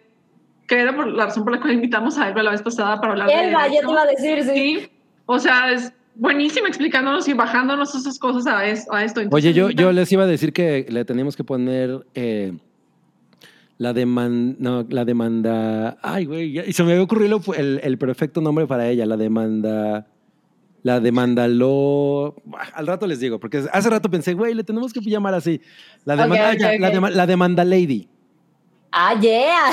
Ah, la demanda lady. Va, me late, me late. Sí, pero justo, Elba es un gran ejemplo de decir, me acaba de explicar algo que probablemente le hubiera dedicado yo una semana a tratar de entender en Wikipedia o demás, y, y justo, tiene, tiene una Justo. facilidad para explicarme como, como gente que se dedica a la difusión. Sí, exacto. O sea, sí, pues también, o sea, podría ser, y así como lo vamos para, para derecho, para historia, también pues sería genial encontrar algo así para medicina, para diferentes te- tipo, otros temas y áreas de estudio complejas que pues al final de cuentas sería más interesante y sería muy cool conocer también. Entonces, nosotros lo hacemos hasta cierto punto con cine y televisión y cultura pop. Está, está muy chido, que no suena tan noble, pero también está, está- tiene su No, gracia. por supuesto que lo hacemos, Oralia, no. Sí, porque ¿Tiene le, su le damos un, un ratito de felicidad a la gente.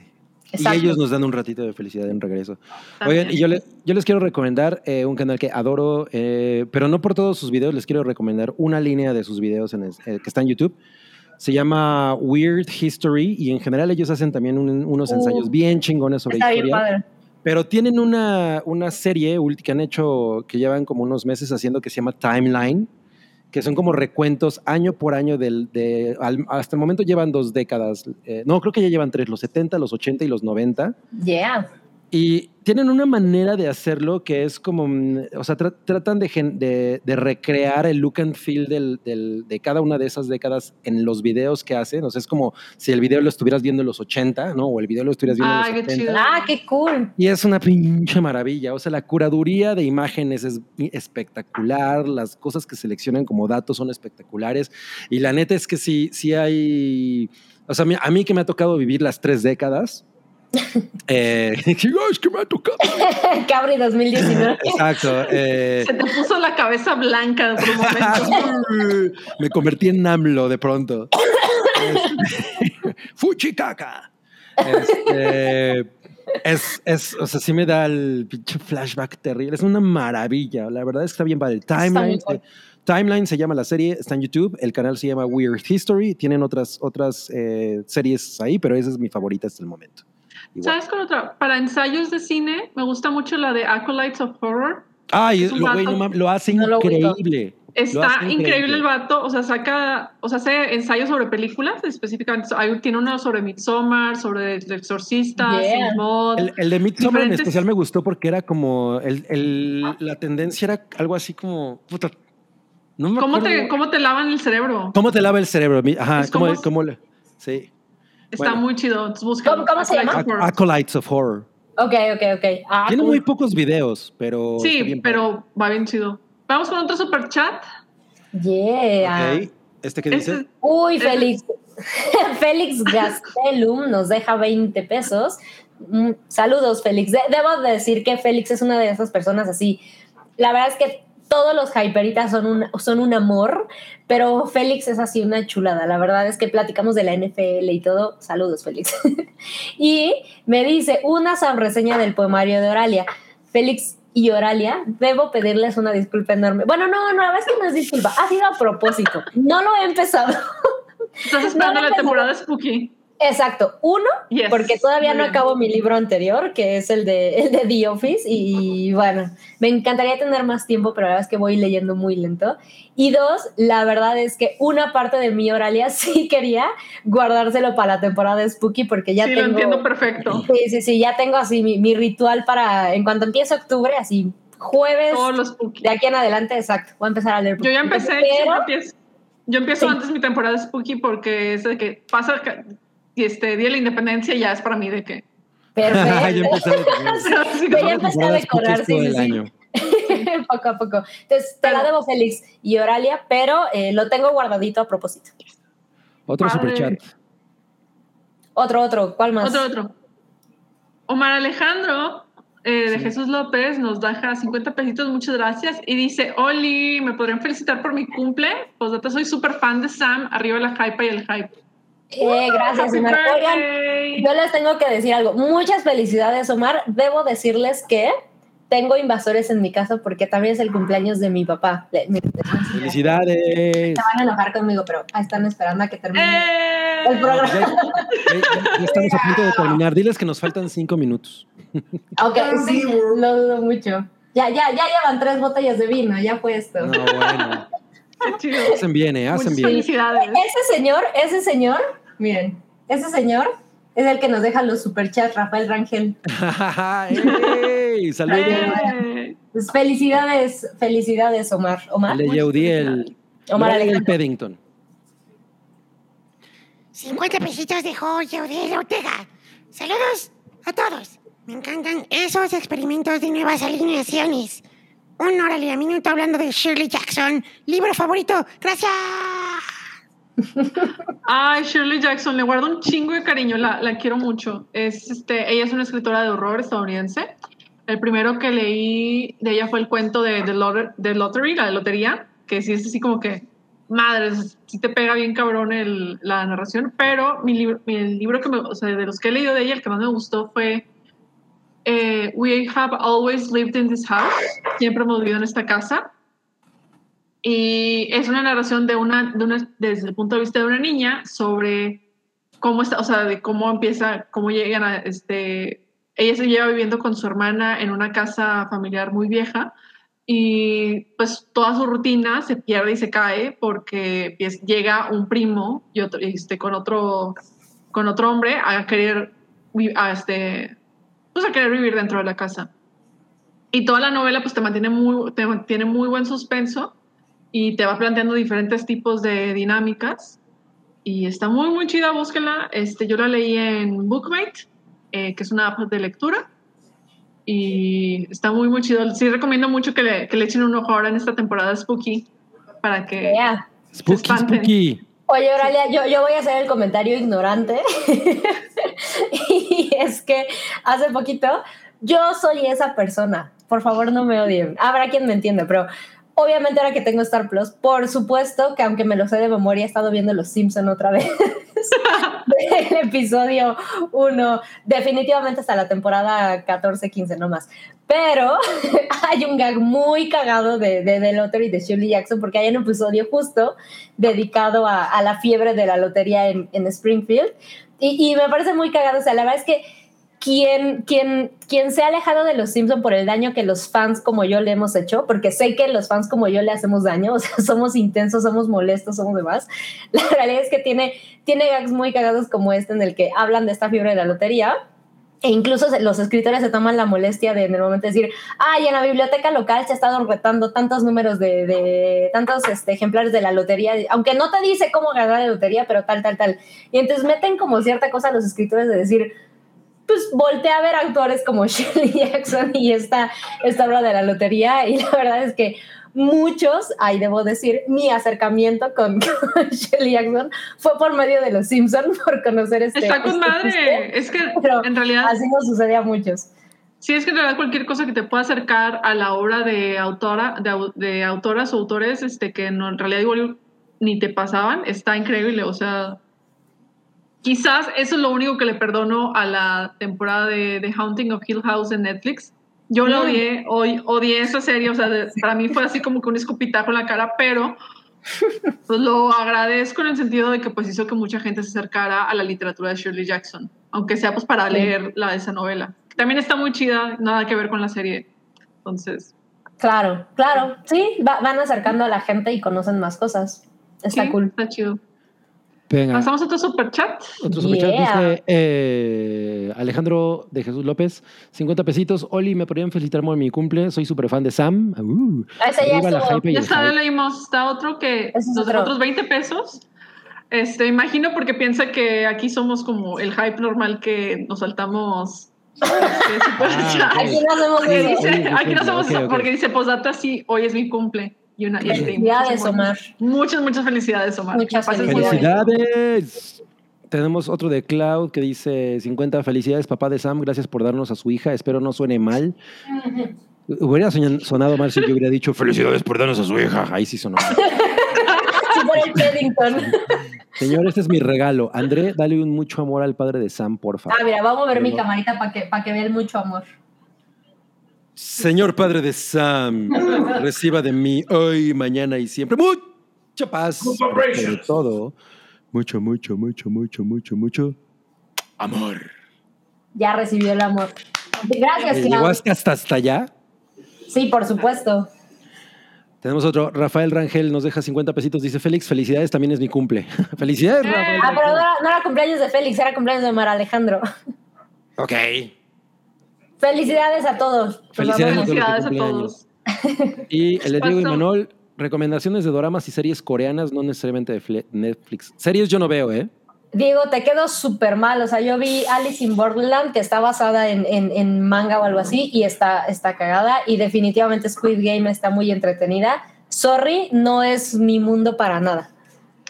Tampoco es mi mundo y de hecho estaría chido que después invitemos a alguna alguna experta en series coreanas porque la Vamos a verdad tener sí una nos, pronto. sí nos Sí, mucho. sí, sí. Lo, lo tenemos en planes. Este, yo empecé Kingdom, este, que es una serie de horror de Netflix. coreana. Kingdom la ha recomendado Noodle. La ha recomendado Noodle. La vi, A mí no me gustó, eh. primeros- Vi los primeros dos episodios, me pareció intrigante, pero luego ya no me acuerdo por qué no le seguí. Quizá la retomo ahorita en temporada Spooky. Entonces, Yo no fan. películas. Ahí sí te recomendaría, por ejemplo, no sé. A Tale of Two Sisters. Wow, sí. Sisters es muy Sí. buena. Es Grandiosa. hermosa. Yo la acabo de volver a ver, buena. la adoro. Sí, esa película. Oye, ¿dónde la viste, Cabri? Es que yo tengo el DVD. Es una- Ah, es, que yo la, yo la vi en el cine la primera vez, no me la esperaba así y salía así, ah, transformado, ¿no? Y me la compré. Así se la puse a Chocomiau. Ah, qué cool. otro super chat. Uy, uy, uy, están cayendo ya en, la, Yeah. en la colita. Ah, amo. En la colita, sí. Sí, eh, José González dice 50 pesitos. Un saludo a Sam. Yo también estoy viendo Los Simpson y lo chingón es que ahora los veo con mi hija, su tocaya, o sea, se llama, Yeah. se llama Eugenia.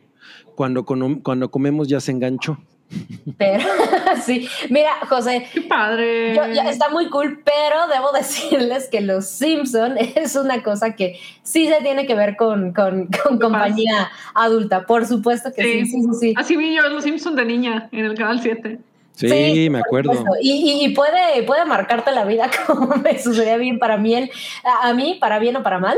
Pero, pero definitivamente sí es una serie que yo ya viéndola eh, con mis 33 años, sí hay una 33. cuestión de, mm, ok, si yo tuviera hijos, que no tengo, probablemente sí hay cosas que me encantaría explicar porque, porque pueden ser confusas para, para un niño. Pero, pero los Simpson pueden ser una filosofía de vida sin exagerar, bastante, bastante. No, lo, lo son. O sea, la serie, por lo menos las primeras temporadas, no mames, son, son espectaculares. Sí, O sea, sí, son. Yo, Sí. yo sí, yo sí creo que es una cosa muy de rigor. La, la verdad es que a mí, obvio por el tiempo y por el que tienen corriendo y por cómo se han, cómo han permeado y sobre todo en la cultura pop mexicana se han vuelto una Uf. cosa bien chafa. Sí, claro. Eso, obvio, eh, empiezas a alejarte, ¿no? Pero no es necesariamente culpa de la serie, que también ha perdido eh. Oh, no, mucho, terrible, terrible. Pero, muchísimo. pero sí, de pronto dices, güey, ya. Y luego llegó South Park y la, mente- la neta es que yo me hice mucho más fan de South Park. Pero bueno, La realidad es que yo como muy, muy fan de, de, de- de Los Simpson, South Park es algo que yo puedo decir y es, esos güeyes de verdad lo han hecho muy bien desde el momento en que nacieron hasta el día de hoy, porque jamás han tenido realmente ni, ni un pico ni un declive como le ha sucedido a Los Simpson. Los- South Claro. Park es tan honesto con lo que hace y tan genuino que no hay pierde, no hay pierde. y el episodio que tiene de Los Simpsons es es una grandioso. chingonería. sí. es una chingonería. O sea, es un episodio en el que todas las cosas que ocurren son cosas que los Simpsons ya hicieron, ¿no? De hecho, se Sí. llama The Simpsons Already Did It.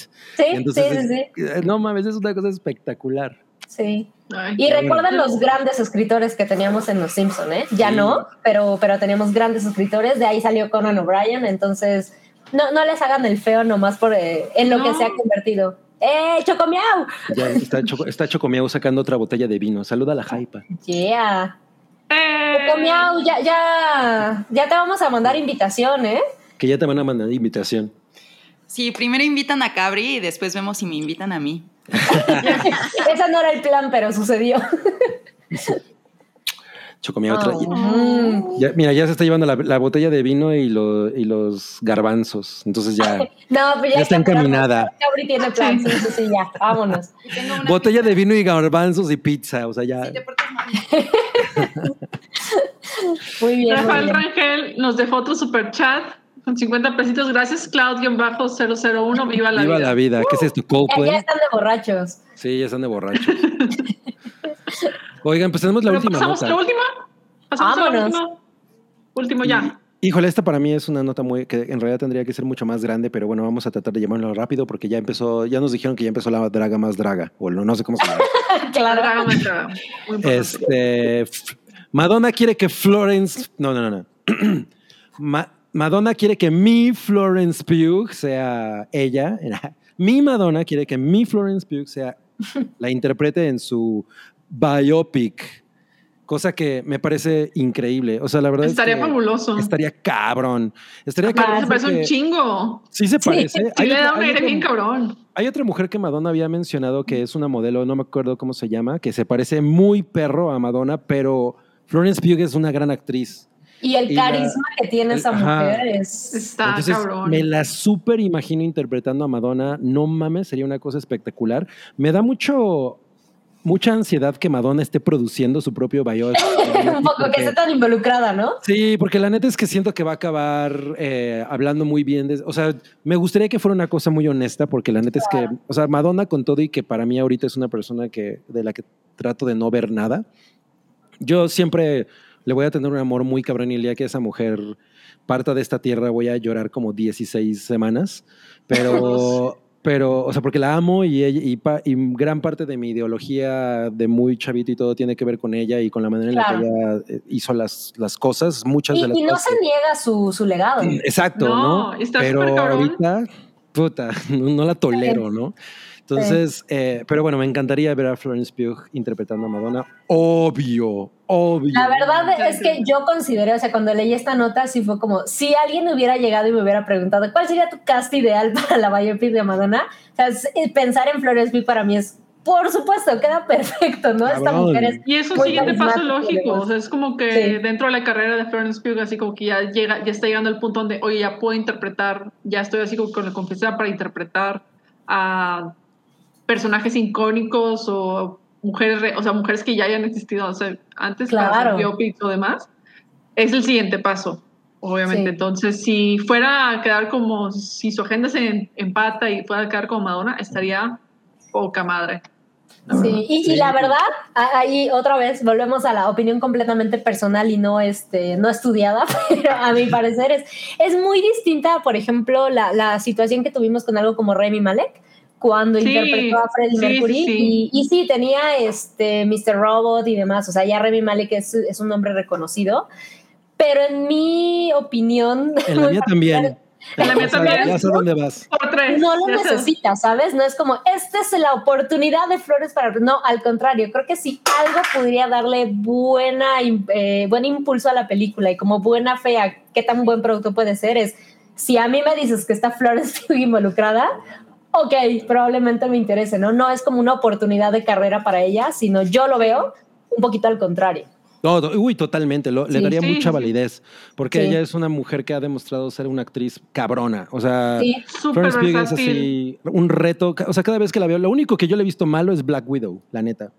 Híjole, a mí en Black Widow, Cabri, o sea, te puedo, te puedo conceder que el producto es, es malo, pero no manches el nivel de hipnotismo que, Sí, me- que a sí, mí me no, desde el principio. O sea, en cuanto salió ella, lo único que yo recuerdo al día de hoy de, de haber visto Black Widow, aunque no me la pasé mal, son los momentos de Florence Pugh. O sea, es Sí, el. sí. No puedo creer lo increíblemente Aunque hable carismática así, porque eso me caga. cuando- Sí, ya sé, ya sé. Pero esa secuencia, por ejemplo, en el helicóptero, en donde ella es como de, sí, y todo el mundo le está presionando, y es que sí, sí, sí, todo el mundo estamos haciendo un muy buen trabajo. Es como, qué cabrón el trabajo. A ver, eh, eh, ahí vamos otra vez opinión personal, pero es, ves ese tipo de secuencias y dices, esa, esa cosa no se escribió, eso es puro carisma de esta mujer Sí, que decidió pasarlo de acuerdo. papel a una forma completamente original. Entonces yo le tengo un montón de fe. Incluso en Black Widow a mí me enamoró muchísimo Sí, esa mujer. estoy, estoy de acuerdo. O sea, yo, cono- yo la conocí realmente en Midsommar. Y para mí, Midsommar, o sea, ella fue como, güey, ¿qué pedo con esa vieja? O sea, ¿qué pedo con esa vieja? Esa vieja carga esa película, no mames. Solita. No, yo la vi en No, Lady Macbeth. Uh, Fue así como que la primera donde la vi fue de que, a la madre, esta, esta morra juega bien sus cartas, va a llegar a ser una de las más cabronas de lo Hollywood. Sí, Sí, miren, yo les tengo que decir que, que cuando vi Midsommar, porque la vi, sí la vi en el cine, yo no, yo no sé tú, Oralia, porque sé que, sé que tú compartes un poquito de esta parte, pero es esa escena donde ella empieza a ten- tener como este ataque de ansiedad. Wow. O sea, que- que se despega. Uno, eh, yo, yo personalmente sí, sí batallo con la ansiedad.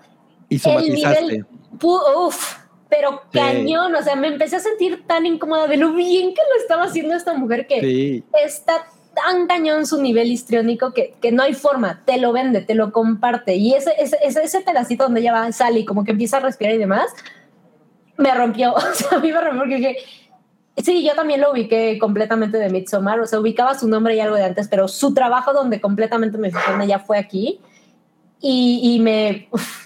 me, me enganchó por completo. O dije, si alguien, no está padre, pero si alguien me puede tomar un, un ataque de ansiedad en el cine, por lo bien que está haciendo su trabajo, por supuesto que quiero saber más de ella y, y, y estoy súper ahí. O sea, no es un hecho, o sea, esta nota, por supuesto que no es un hecho que Florence Pugh va a ser protagonista de la biopic de Madonna, no.